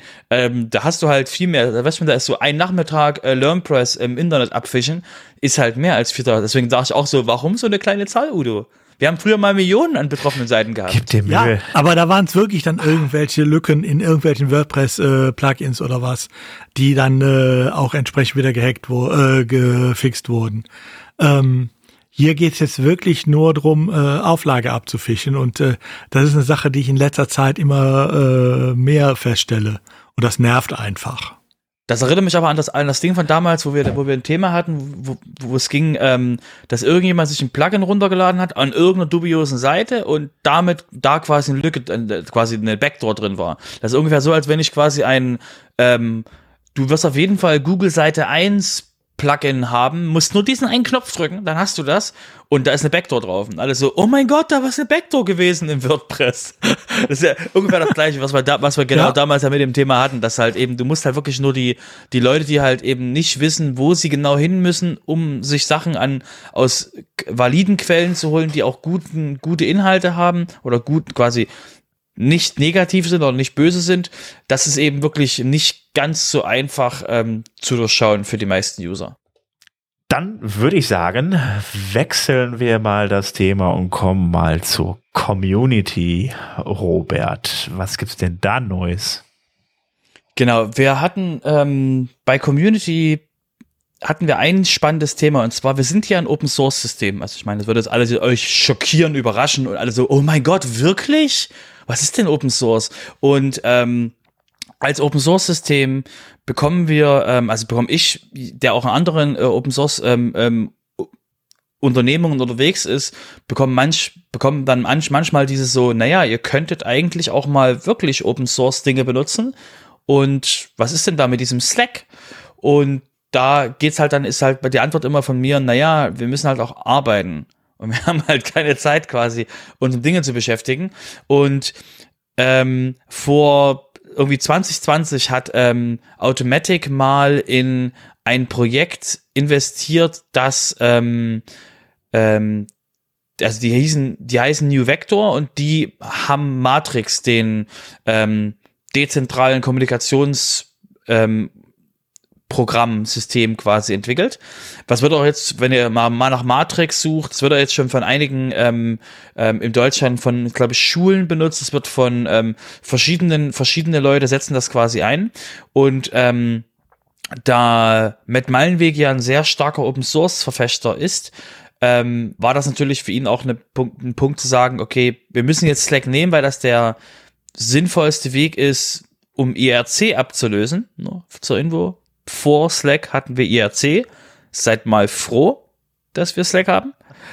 Ähm, und der Hintergrund an der Stelle ist wirklich dieses, ähm, wir müssen halt mal schauen, wie wir das einfach verbessert kriegen. Und jetzt kam halt die Idee auf, hey, ähm, wir könnten doch mal schauen im, im Meta-Team, ob wir es hinbekommen, dass wir mal Matrix testen für, für WordPress. Dass wir einfach mal gucken, okay, wo können wir, wo kann eben Matrix eine Hilfe sein, eben dieses äh, Chat-Protokoll, äh, wo kann das eben, wo kann das eben möglich sein, wo kann das Dinge vereinfachen? Weil zum Beispiel Leute beklagt haben, dass es in Slack sehr schwer das Onboarding nur ist. Also wenn, wenn ihr schon mal das gesehen hattet, ihr müsst quasi auf ähm, äh, chat.wordpress.org gehen, da müsst ihr quasi einen Knopf drücken, dann habt ihr, kriegt ihr eine E-Mail, dann kriegt ihr noch eine E-Mail und die E-Mail müsst dann, die E-Mail kommt auch nicht sofort an. Habe ich alles schon mal auf, auf, ähm, auf WordCamps, auf dem Contributor eben gesehen, dass es wirklich da oder auf, oder auf Meetups, dass es heißt, okay, hüpf mal hier rein, hier bewegt sich die Community von uns und dann die Leute sagen, naja, ich warte jetzt gerade, dass irgendwas passiert. Und der Gedanke wäre halt wirklich, dass man eben ähm, mit einem Open Source System, was man eben viel mehr steuern kann als Community und eben auch selbst betreiben kann, dass eben sowas wie Onboarding, dass man eben sagt, ähm, hol dir mal einen WordPress.org Account, drück auf diesen Knopf, tada, in deinem Browser ist jetzt der Chat zur Community aufgegangen.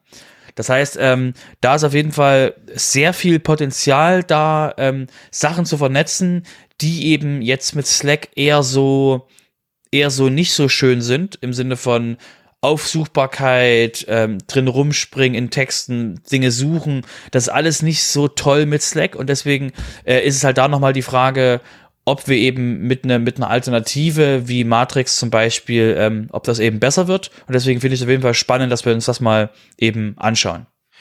Ähm, das war ja auch, boah, wann war das letztes Jahr oder so, als auf jeden Fall äh, Matt Malmweg da ein bisschen investiert hat, auch in Matrix. 2020. Oder? Ja, okay, das ist dann doch schon oh, drei Jahre bald her, okay.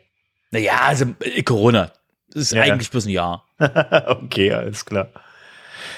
Okay, ja, also äh, da bin ich mal gespannt, was da passiert mit dem Matrix. Also mich wäre, ich wäre auch ganz froh, wenn es dann irgendwann mal äh, Slack ablösen wird. Ich habe jetzt gerade noch mal ein Thema kurz vorgezogen, weil ich denke, es passt vielleicht dann auch dazu, äh, zu die, die, es gibt ja einen Vorschlag zu teamweiten Projektmanagement-Tools, äh, Robert. Mhm. Ja, ich habe das, hab das gesehen, dachte mir so, oh, oh, oh, oh, was führen wir denn jetzt ein? Also welche, welche Art von Projektmanagement führen wir denn ein? Und ähm, das ist dann, wenn, wenn, wenn man quasi dann WordPress äh, und die Community schon eher kennt, ist dann eher so, äh, äh, wird das eher so entzaubert als ja, ist ein guter Vorschlag, sollten wir mal darüber nachdenken, aber es war halt dann eher so, ich bin damit mehr, mehr Eu Euphorie rangegangen an das Thema. Ähm, und zwar geht's darum, dass wir ähm, in WordPress ähm, gibt's verschiedene Teams, die nicht mit Code arbeiten. Völlig überraschend. WordPress ist auch nicht Code. Und ähm, dazu gehört Community-Dokumentation ähm, und verschiedene, verschiedene andere Teams wie Design und so, die eben sich als Team trotzdem irgendwie organisieren müssen. Also im Sinne von, wer arbeitet an was, wer ist für was zuständig, was haben wir für eine Timeline und so weiter und so fort. Und aus dem Grund ähm, wurde jetzt mal vorgeschlagen, dass man als WordPress vielleicht, dass alle Teams, also alle Teams, die in WordPress sind, dass alle Teams einfach mal ähm, die GitHub-Funktion des Projektmanagements benutzen. Und jetzt Projektmanager unter euch werden sich sagen, wie GitHub hat Projektmanagement? Ja, da gibt's so Kanban übersichtliche Dinge. Also es ist quasi, stellt euch sowas wie, wenn ihr schon mal Trello gesehen habt, Trello für Nicht-Developer. Also Trello für Developer die eben auch ein bisschen mit, äh, ähm, mit auf GitHub eben arbeiten können. Das heißt, das ist jetzt nicht, dass quasi alles in Code geschrieben werden muss, es muss nicht alles in Markdown geschrieben werden.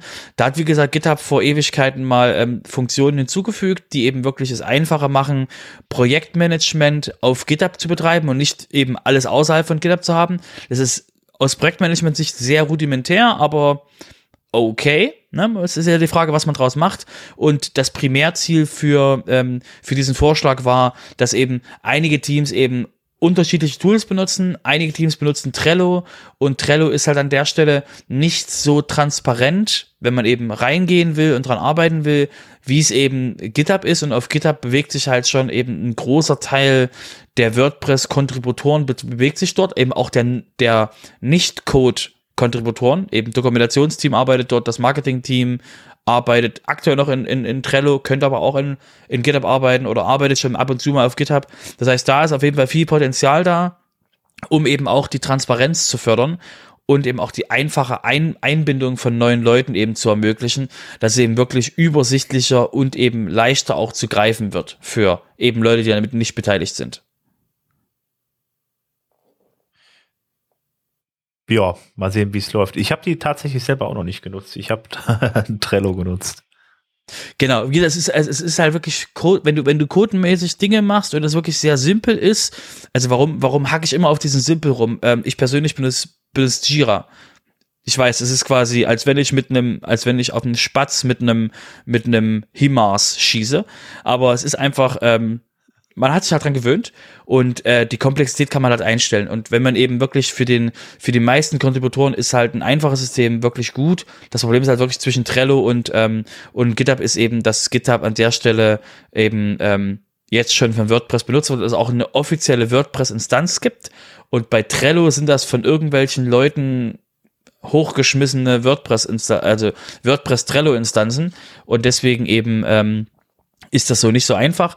Ich hatte mal einen Vorschlag gehabt vor ein paar Jahren, die Leute, die das, die, die, die diese, diese gleiche Richtung gehen, und haben mir gesagt, wir haben da ein Projektmanagement-Tool, auch wenn es nicht schön aussieht, das Ding nennt sich ähm, Track und man kann eben damit Dinge tracken und Code und ähnliches, weil das ist halt unser, unser Core, Core-Track ist, wird eben mit diesem Tool gemacht und äh, die Antwort ist halt nur, dass das eben für Non-Developer Erstens sieht's aus wie 1900 85 und zweitens ähm, fühlt sich auch so an.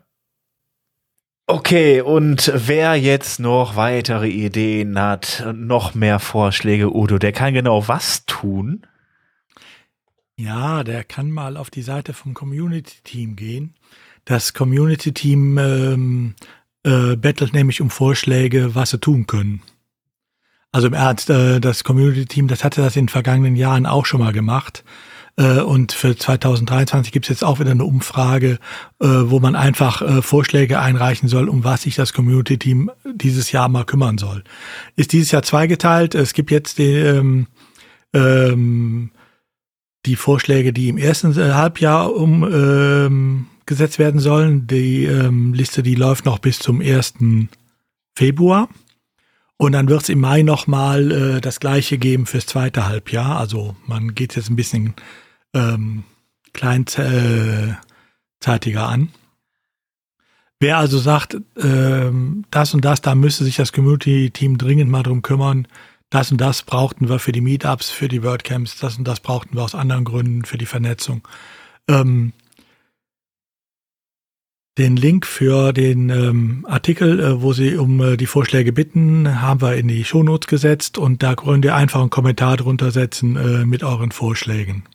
Okay, gut, also ich finde, du hast ja gerade gesagt, die betteln für Vorschläge, das ist der Call for Suggestions, Call for Suggestions. Wir sollten diesen Call jetzt immer mit betteln übersetzen. Dann betteln wir demnächst auch nach äh, Vorträgen. Das wir betteln gut. also für Speakers, wir betteln für Sponsoren. Ja. Los, wir brauchen Vorträge, bitte, bitte, bitte. Gibt's uns. Genau.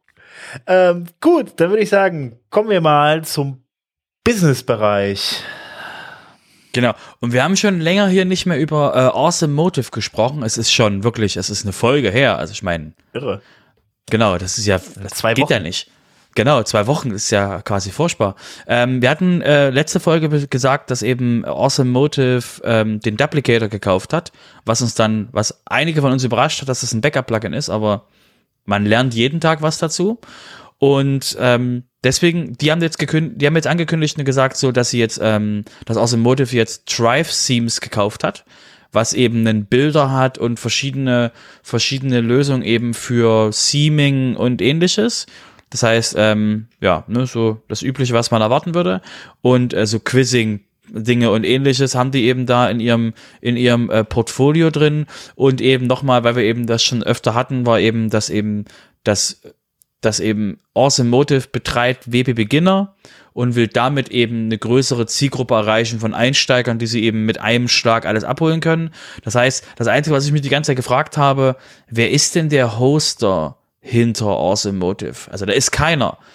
Das ist das Einzige, was eigentlich nur noch jetzt fehlt, meiner Meinung nach. Dann wären sie quasi, ähm, ähm, dann wären sie wie Stellar.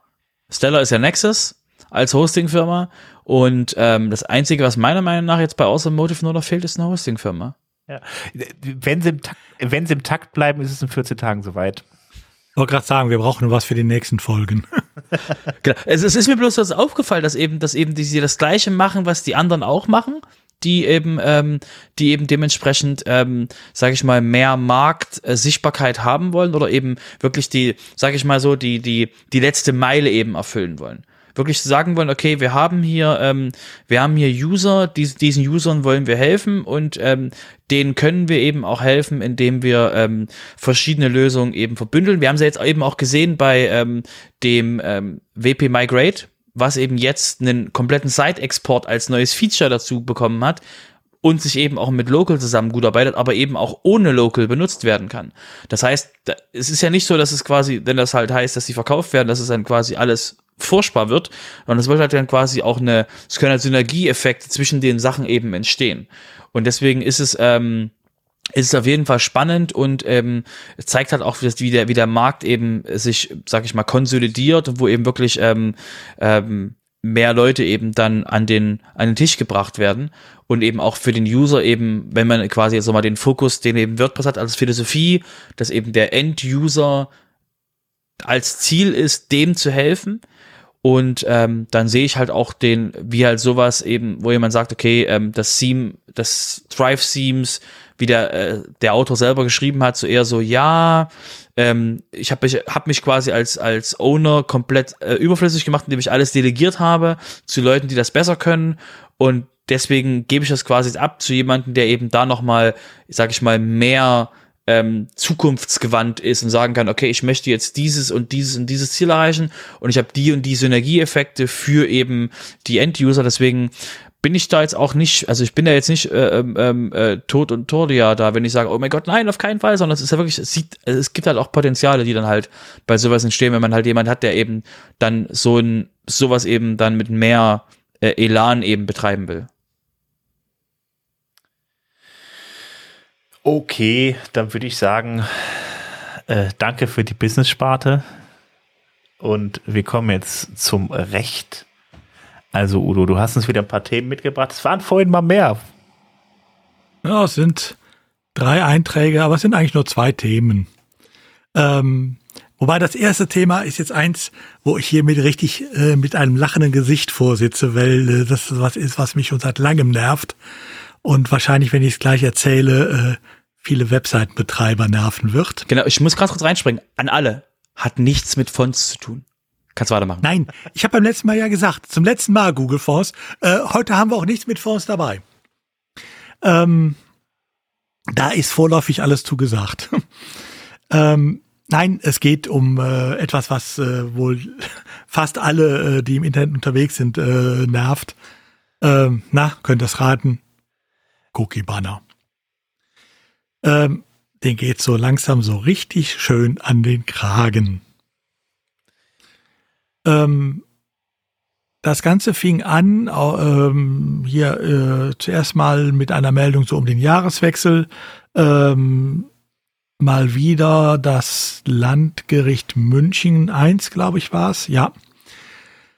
Äh, da hat der Bundeszentral, äh, der Verbraucherzentrale Bundesverband äh, gegen Borda geklagt. Also Borda, das sind die, die auch zum Beispiel Focus.de und so betreiben. Die Qualitätsblätter, ja. Das hast du jetzt gesagt. ähm, ich habe den Namen jetzt nur in den Mund genommen, weil ich es äh, als Berichterstatter hier muss. Ähm, und das, äh, die benutzen natürlich auch Cookie-Banner. Ähm, und zwar von der üblichen Sorte mit den schönen Dark Patterns.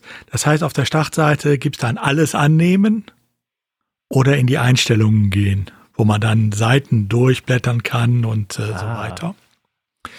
Ähm, da hat das Landgericht München I dann auch sehr schnell gesagt, nee, sorry, so geht's nicht, erfüllt nicht die gesetzlichen Anforderungen.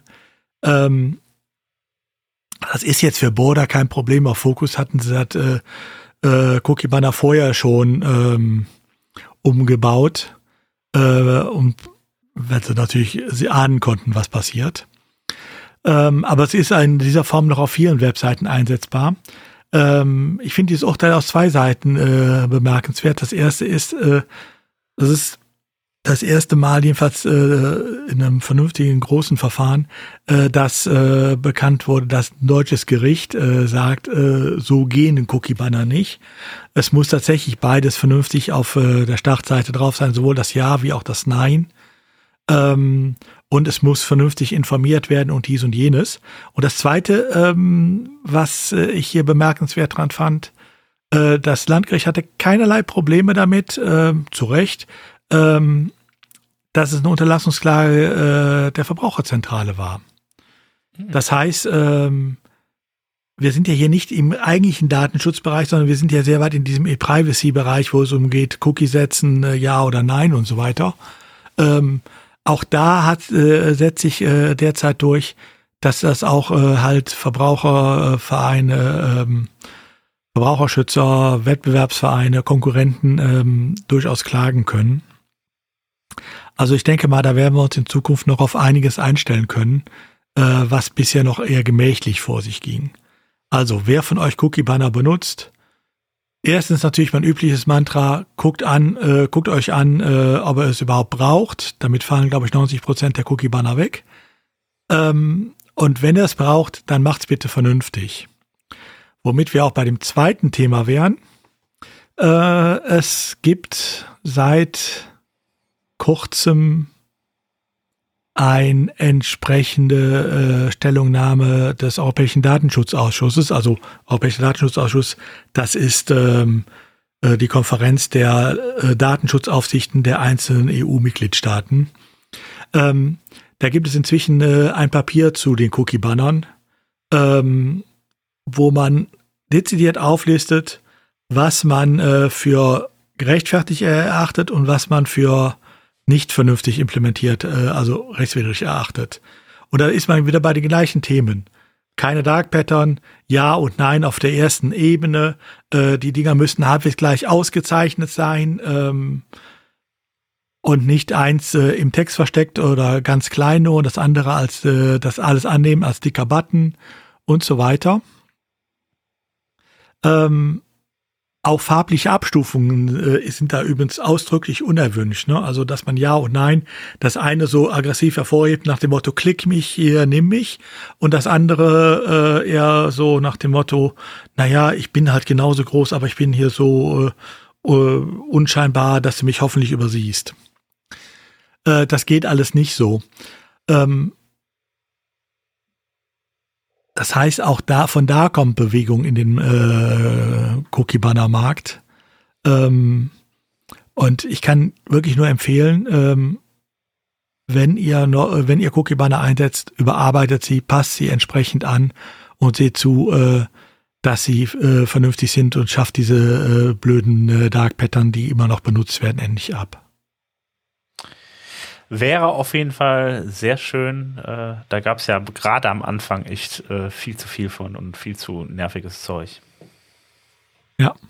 Die jetzt alle genervt haben, glaube ich.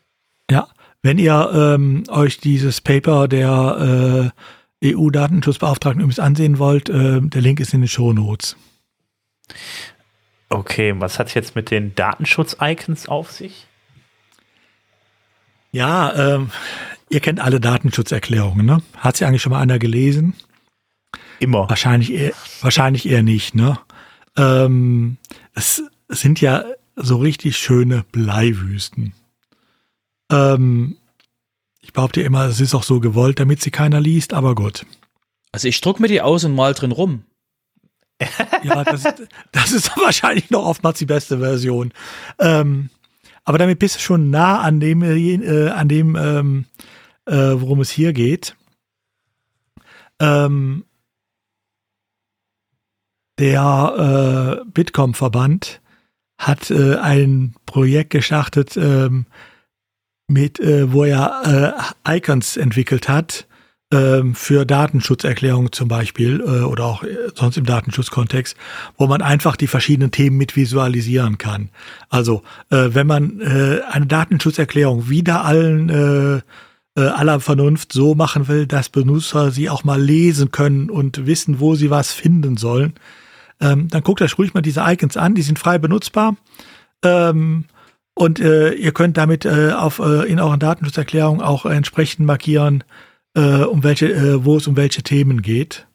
Ähm, vielleicht werden sie damit ja ein bisschen besser lesbar. Ähm, nur als Vorschlag. Okay, gut. Also ist nicht, ist nicht zwingend, aber ist vielleicht eine gute Idee, das mal so, ähm, so zu machen, äh, dass es ein bisschen aufgelockerter ist und nicht nur eine Bleiwüste. Genau, und jetzt darfst du ähm, jetzt darfst du den jungen Leuten, digitalen Menschen nochmal erklären, was eine Bleiwüste ist. Eine Bleiwüste ist, wo von oben bis unten nur Text steht. Und warum ist das eine Bleiwüste? Weil früher Zeitungen im Bleisatz gedruckt wurden. Jeder Buchstabe war da so ein kleiner Bleiletter, äh, der dann, äh, es wurde zusammengesetzt, wurde dann in Blei gegossen und davon wurde die Zeitung gedruckt. Deshalb war das Bleiwüsten. Vielen Dank für diesen Exkurs. Bitte, bitte. Immer gern, wenn ich dem jungen Nachwuchs was erklären kann. Okay, alles klar. Dann kommen wir jetzt. Also, wie gesagt, ja? äh, es ist für diejenigen, die es halt mal bei sich etwas auflockern wollen und diese Icons sind frei benutzbar, das ist der Vorteil davon. Okay, gut. Dann ähm, würde ich sagen, kommen wir jetzt mal zum Tellerrand. Ähm, ja, Robert, du hast uns da was mitgebracht. Ja, eher, eher, also ich bringe euch was mit, wo Leute äh, was gesucht, also was zusammengesucht haben, aber ihr könnt euch nicht mehr anmelden. Das ist gleich Erwartungshaltung. Nein, ihr könnt da nicht rein. Und zwar, wir hatten jetzt schon eine lange, lange, lange Zeit immer wieder den Punkt hier gehabt, dass wir über das Projekt äh, 52 geredet haben, über das Projekt 26, über das Projekt 13. ich habe es nur weitergemacht, über das Projekt 4 und über das Projekt 1. Ähm, es geht darum, dass man eben äh, in regelmäßigen Abständen auch ähm, äh, blockt und ähm, das, was jetzt eben passiert ist, äh, Ende letzten Jahres war, dass ähm, jemand gesagt hat, ähm, hey, wie wäre es, wenn wir jetzt, äh, weil Twitter jetzt gerade so ein bisschen ranzig riecht, wie wäre es, wenn wir mal Alternativen außerhalb von Twitter mal zusammentragen, sei es Tumblr, sei es Newsletter, sei es eben äh, Blogs und irgendwas, dass man eben ähm, Blogging zurückbringt, was eben auch der Name von dieser Geschichte ist, Bring, äh, Bring Back Blogging. Und ähm, da haben sie einfach mal hingesetzt und gesagt, okay, wir müssen mal, wir wollen einfach mal eine Sammlung von allen möglichen Seiten und die eben zu dem Thema irgendwie, die irgendein Thema haben und darüber eben Content produzieren. Und aus dem Grund ist eben, ähm, haben wir in Show Notes verlinkt eben das ähm, Bring Back Blog, das die haben ein Verzeichnis und äh, ihr könnt euch nicht mehr eintragen. Deswegen, oh, ihr könnt euch nicht mehr eintragen. Es gibt aber auch keinen harten Punkt, dass ihr eben so und so oft blocken müsst, sondern eben der Punkt war halt wirklich gewesen, einfach mal so Menschen außerhalb der normalen ähm, Content-Publizierungsseiten bei bestimmten Themen eben mal zusammenzubringen. Das heißt, in dieser Liste könnt ihr auch filtern und könnt sagen, okay, ich möchte jetzt eben ähm, die Condition, die ich haben will, ist, jemand muss über das und das Thema schreiben, jemand muss über, muss über ähm, Wasserfarben, über Fotografie, über Musik schreiben und ähm, damit eben wirklich Leute auf unterschiedlichen Ebenen zusammenzubringen. Stellt es einfach als Verzeichnis vor. Und wir wollten das einfach nochmal eben euch zeigen, was eben die Möglichkeiten sind, abseits ähm, vom, vom Twitter und von den Hauptpublizierungsmethoden, dass man eben wirklich da auch Leute eben zusammensetzen können, um eben ähm, einfach mal so das Thema aufzumachen, wie könnten wir am besten eben Content produzieren, welche, welche Gruppen sind das und man könnte fast die quasi zu einem Webringen zusammenfügen, die alle über ein Thema schreiben. Aber egal. Ähm, wollte euch einfach nur mal vorstellen, dass es eben so ein Projekt gibt. Wundervoll. Äh, dann ähm, mache ich auch direkt mal mit dem nächsten Thema weiter. Ähm, äh, ist ja der Tellerrand, deshalb, also Google hat äh, jetzt einen, äh, einen äh, äh, Security-Scanner gebaut. So, jetzt habe ich es. Ähm, programmiert und online gestellt. Den kann man sich für sein, äh, ja, für sein System entsprechend herunterladen. Könnt ihr, äh, kommt auf GitHub auf die äh, Seite, könnt ihr die entsprechenden Releases runterladen und damit äh, könnt ihr dann äh, ja nach Open Source Lücken scannen. Das heißt also bekannte Lücken, Lücken aus Open Source werden dann da entsprechend gescannt auf, äh, von eurer Seite.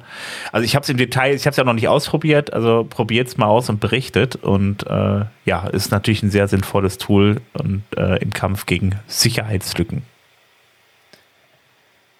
Ja, das ist ein Projekt, glaube ich, äh, was äh, Google schon vor zwei Jahren angefangen hat. Damals war es noch eine Datenbank über Open Source Vulnerabilities, also einfach nur, wo man Lücken gesammelt hat in der Datenbank, die dann äh, API-mäßig abgefragt werden konnte. Ähm, jetzt geht man noch einen Schritt weiter, was ich eine gute Idee finde.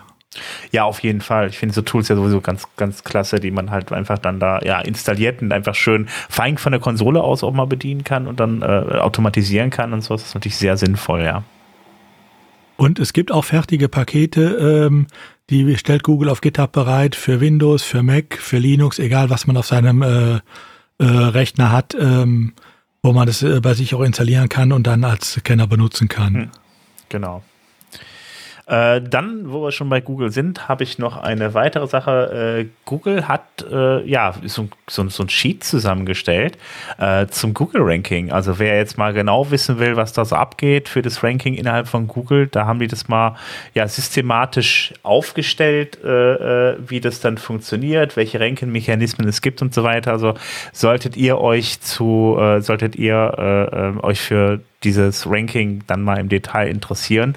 Das ist so ein Google Sheet, ist das irgendwie. Ähm, das äh, sieht eigentlich so ein bisschen aus wie so ein Word-Dokument, aber das ist mal so eine schöne Übersicht auf jeden Fall, wie das System da funktioniert.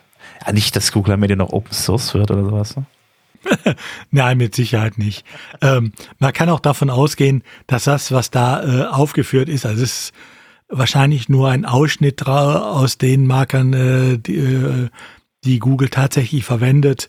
Ähm, aber es zeigt schon mal äh, ganz gut, in welche Richtung äh, Google die äh, Webseiten alle äh, untersucht und bewertet. Ähm, und gibt vielleicht auch den ein oder anderen Hinweis drauf, was man ähm, wie auf seiner Webseite noch optimieren kann. Gut, dann würde ich sagen, kommen wir mal zum WP-Sessel. Und da gibt es genau zwei Beiträge. Äh, zum einen der Hans-Gerd Gerhardt war wieder fleißig und der hat euch mal erklärt, wie das, wie das mit den Sticky-Blöcken äh, in WordPress 6.2 funktionieren wird. Außerdem haben wir da noch den Bernhard Kau dabei und der hat seine Artikelserie noch ein bisschen erweitert zum Thema äh, Marker selbst bauen. Also wenn ihr da so lustige Maps bauen wollt und äh, da auch gar nicht auf irgendeinen Dienst zurückgreifen wollt, sondern die wirklich richtig von Hand selber bauen wollt mit SVG-Dateien, all drum und dran, Markern und so weiter. Ähm, dann guckt euch, guckt euch die Artikelserie mal an. Äh, dieses Mal geht es dann darum, die äh, Marker nach Bundesländern zu gruppieren. Ähm, ja, ähm, dann baut mal fleißig. Ja, dann würde ich sagen, kommen wir mal zu den Terminen. Und der Robert, der hat einen mitgebracht. Genau, ähm, völlig überraschend gibt es dieses Jahr ein WordCamp Europe. Ich weiß, ihr seid genauso schockiert wie ich. Und ähm, das haben wir jetzt schon euch mehrfach hier erwähnt. Und was jetzt eben neu ist, ist eben, dass der Ticketverkauf gestartet ist. Ähm, und wenn ihr gerade denkt sich, oh, ein Ticket, das ist eine gute Idee. Ich hätte noch eine andere Idee, wie ihr einen Grund habt, zum WordCamp Europe zu, hinzukommen. Ähm, der Call for Speakers geht noch bis Anfang Februar. Das heißt, wenn ihr das gerade hört, und je nachdem, wann ihr es hört, habt ihr vielleicht noch eine Chance, euch irgendwas noch zu überlegen und eben ähm, was, einzu was einzureichen als Vortrag, um eben euer Wissen auch mit der Community zu teilen und nochmal einen driftigen Grund zu haben, zum WordCamp Europe zu kommen. Okay, ja, dann haben wir noch die ganzen äh, WordCamps, die demnächst in nächster, die in nächster Zeit äh, anstehen. Wolltest du das noch machen oder soll ich das jetzt machen? Genau, ich würde das ganz kurz übernehmen. Äh, und zwar haben wir in den Show Notes für euch eine neue Rubrik aufgemacht. Das Ding nennt sich anstehende Events. Das heißt, wenn ihr mal wissen wollt, so ähm, Mensch, ähm, was ist denn dieses Jahr alles so ähm, im größeren Radius ähm, für, für WordPress, für WordPress-Menschen wichtig, haben wir euch jetzt mal eine Rubrik gesammelt, die eben, ähm, die ihr in jeden Show Notes jetzt finden werdet. Und ähm, um jetzt einfach noch mal kurz zum ersten Mal jetzt äh, und äh, uns mal euch mal jetzt zu, durchzuführen, was eben dieses Jahr jetzt von unserer Seite aus jetzt äh, auf jeden Fall schon Events sind, die gesetzt sind, wo ihr vielleicht drüber nachdenken solltet, ob ihr da hinkommen wollt, wäre jetzt eben das WordCamp Asia, was jetzt Mitte Mitte Februar stattfindet in Bangkok. Ihr habt ähm, das WordCamp Switzerland, was in der Nähe von Bern ähm, am 31. März, 1. April stattfindet. Ihr habt das WordCamp Vienna ähm, im 15. 16. April. Die WUSESH, das ist eben, äh, äh, Entschuldigung, die WordSech, das ist der, ähm, die WordPress, die WordPress-Konferenz ähm, online ähm, am 2., vom 2. bis zum 4. Mai und dann natürlich, wie gerade eben schon erwähnt, das WordCamp Europe am 8. bis zum 10.6. in Athen. So, also wenn ihr euch dann auch der der WordPress-Community anschließen wollt, kommt da am besten mal vorbei. Wenn ihr noch ein bisschen tiefer rein wollt, dann bewerbt euch da einfach ein bisschen, äh, da einfach mal ähm, als Helfer, weil da habt ihr die Möglichkeit, wirklich dann die ganzen Macher und so weiter kennenzulernen und da wirklich richtig tief in die Community einzutauchen. Ähm, entsprechende Links findet ihr natürlich dann auf den Internetseiten der entsprechenden WordCamps. Ähm, und noch ein zusätzlicher Hinweis, falls ihr, falls ihr die Community kennenlernen wollt, gibt es noch eine andere Methode. Mhm. Und zwar gibt es Meetups. Das heißt, ihr könnt quasi auf eurem gucken, ob in eurer Nähe irgendwo ein Meetup ist oder wenn da eben keins ist, ihr könnt auch eins machen. Da ist, wie gesagt, die deutsche WordPress-Community sehr offen. Wir haben Slack, wo wir uns aktuell mit beschäftigen, also wo wir aktuell mit kommunizieren. Und ähm, wenn ihr quasi da nochmal ähm, euch aktiv zeigen wollt oder eben mit Leuten euch vernetzen wollt, die eben das gleiche machen wie ihr, eben mit WordPress arbeiten, dann ist dementsprechend da Meetups die, sag ich mal, die kleinste Hürde, ohne dass man ein Flug- oder Zugticket braucht. Und deswegen äh, wollen wir das auf jeden Fall hiermit erwähnen. Okay, ja, dann geht mal auf wpmeetups.de und dann schaut mal nach einem Meetup in eurer Nähe oder macht einfach selber eins. Dann würde ich sagen, ähm, war's das für heute. Äh, mir bleibt nur noch darauf hinzuweisen, hatte ich am Anfang schon mal getan, äh, kommt bei uns in Discord auf wp-sofa.de-discord. Äh, ansonsten findet ihr uns auf Twitter, aber natürlich auch auf Mastodon ähm, wp-sofa at podcast- ne, warte mal, jetzt komme ich durcheinander. wp-sofa.podcast.social. Punkt social. Ich war bei minus social, wie ist die Domain nochmal? Ein Podcasts.social, genau. Äh, genau. Ansonsten äh, erreicht ihr uns dann im Zweifel auch über Facebook und äh, ja, das war's, glaube ich, soweit. Ach nein, eine Sache fällt mir noch ein. Ähm, wir freuen uns natürlich über Bewertungen bei Apple äh, Podcasts und auch bei Spotify oder wo auch immer ihr uns findet ihr, und ihr uns bewerten könnt. Ähm, ansonsten würde ich sagen, wünsche ich euch schöne 14 Tage und wir hören uns äh, ja demnächst. Bis dann. Macht's gut. Ciao. Tschüss. Bis dann.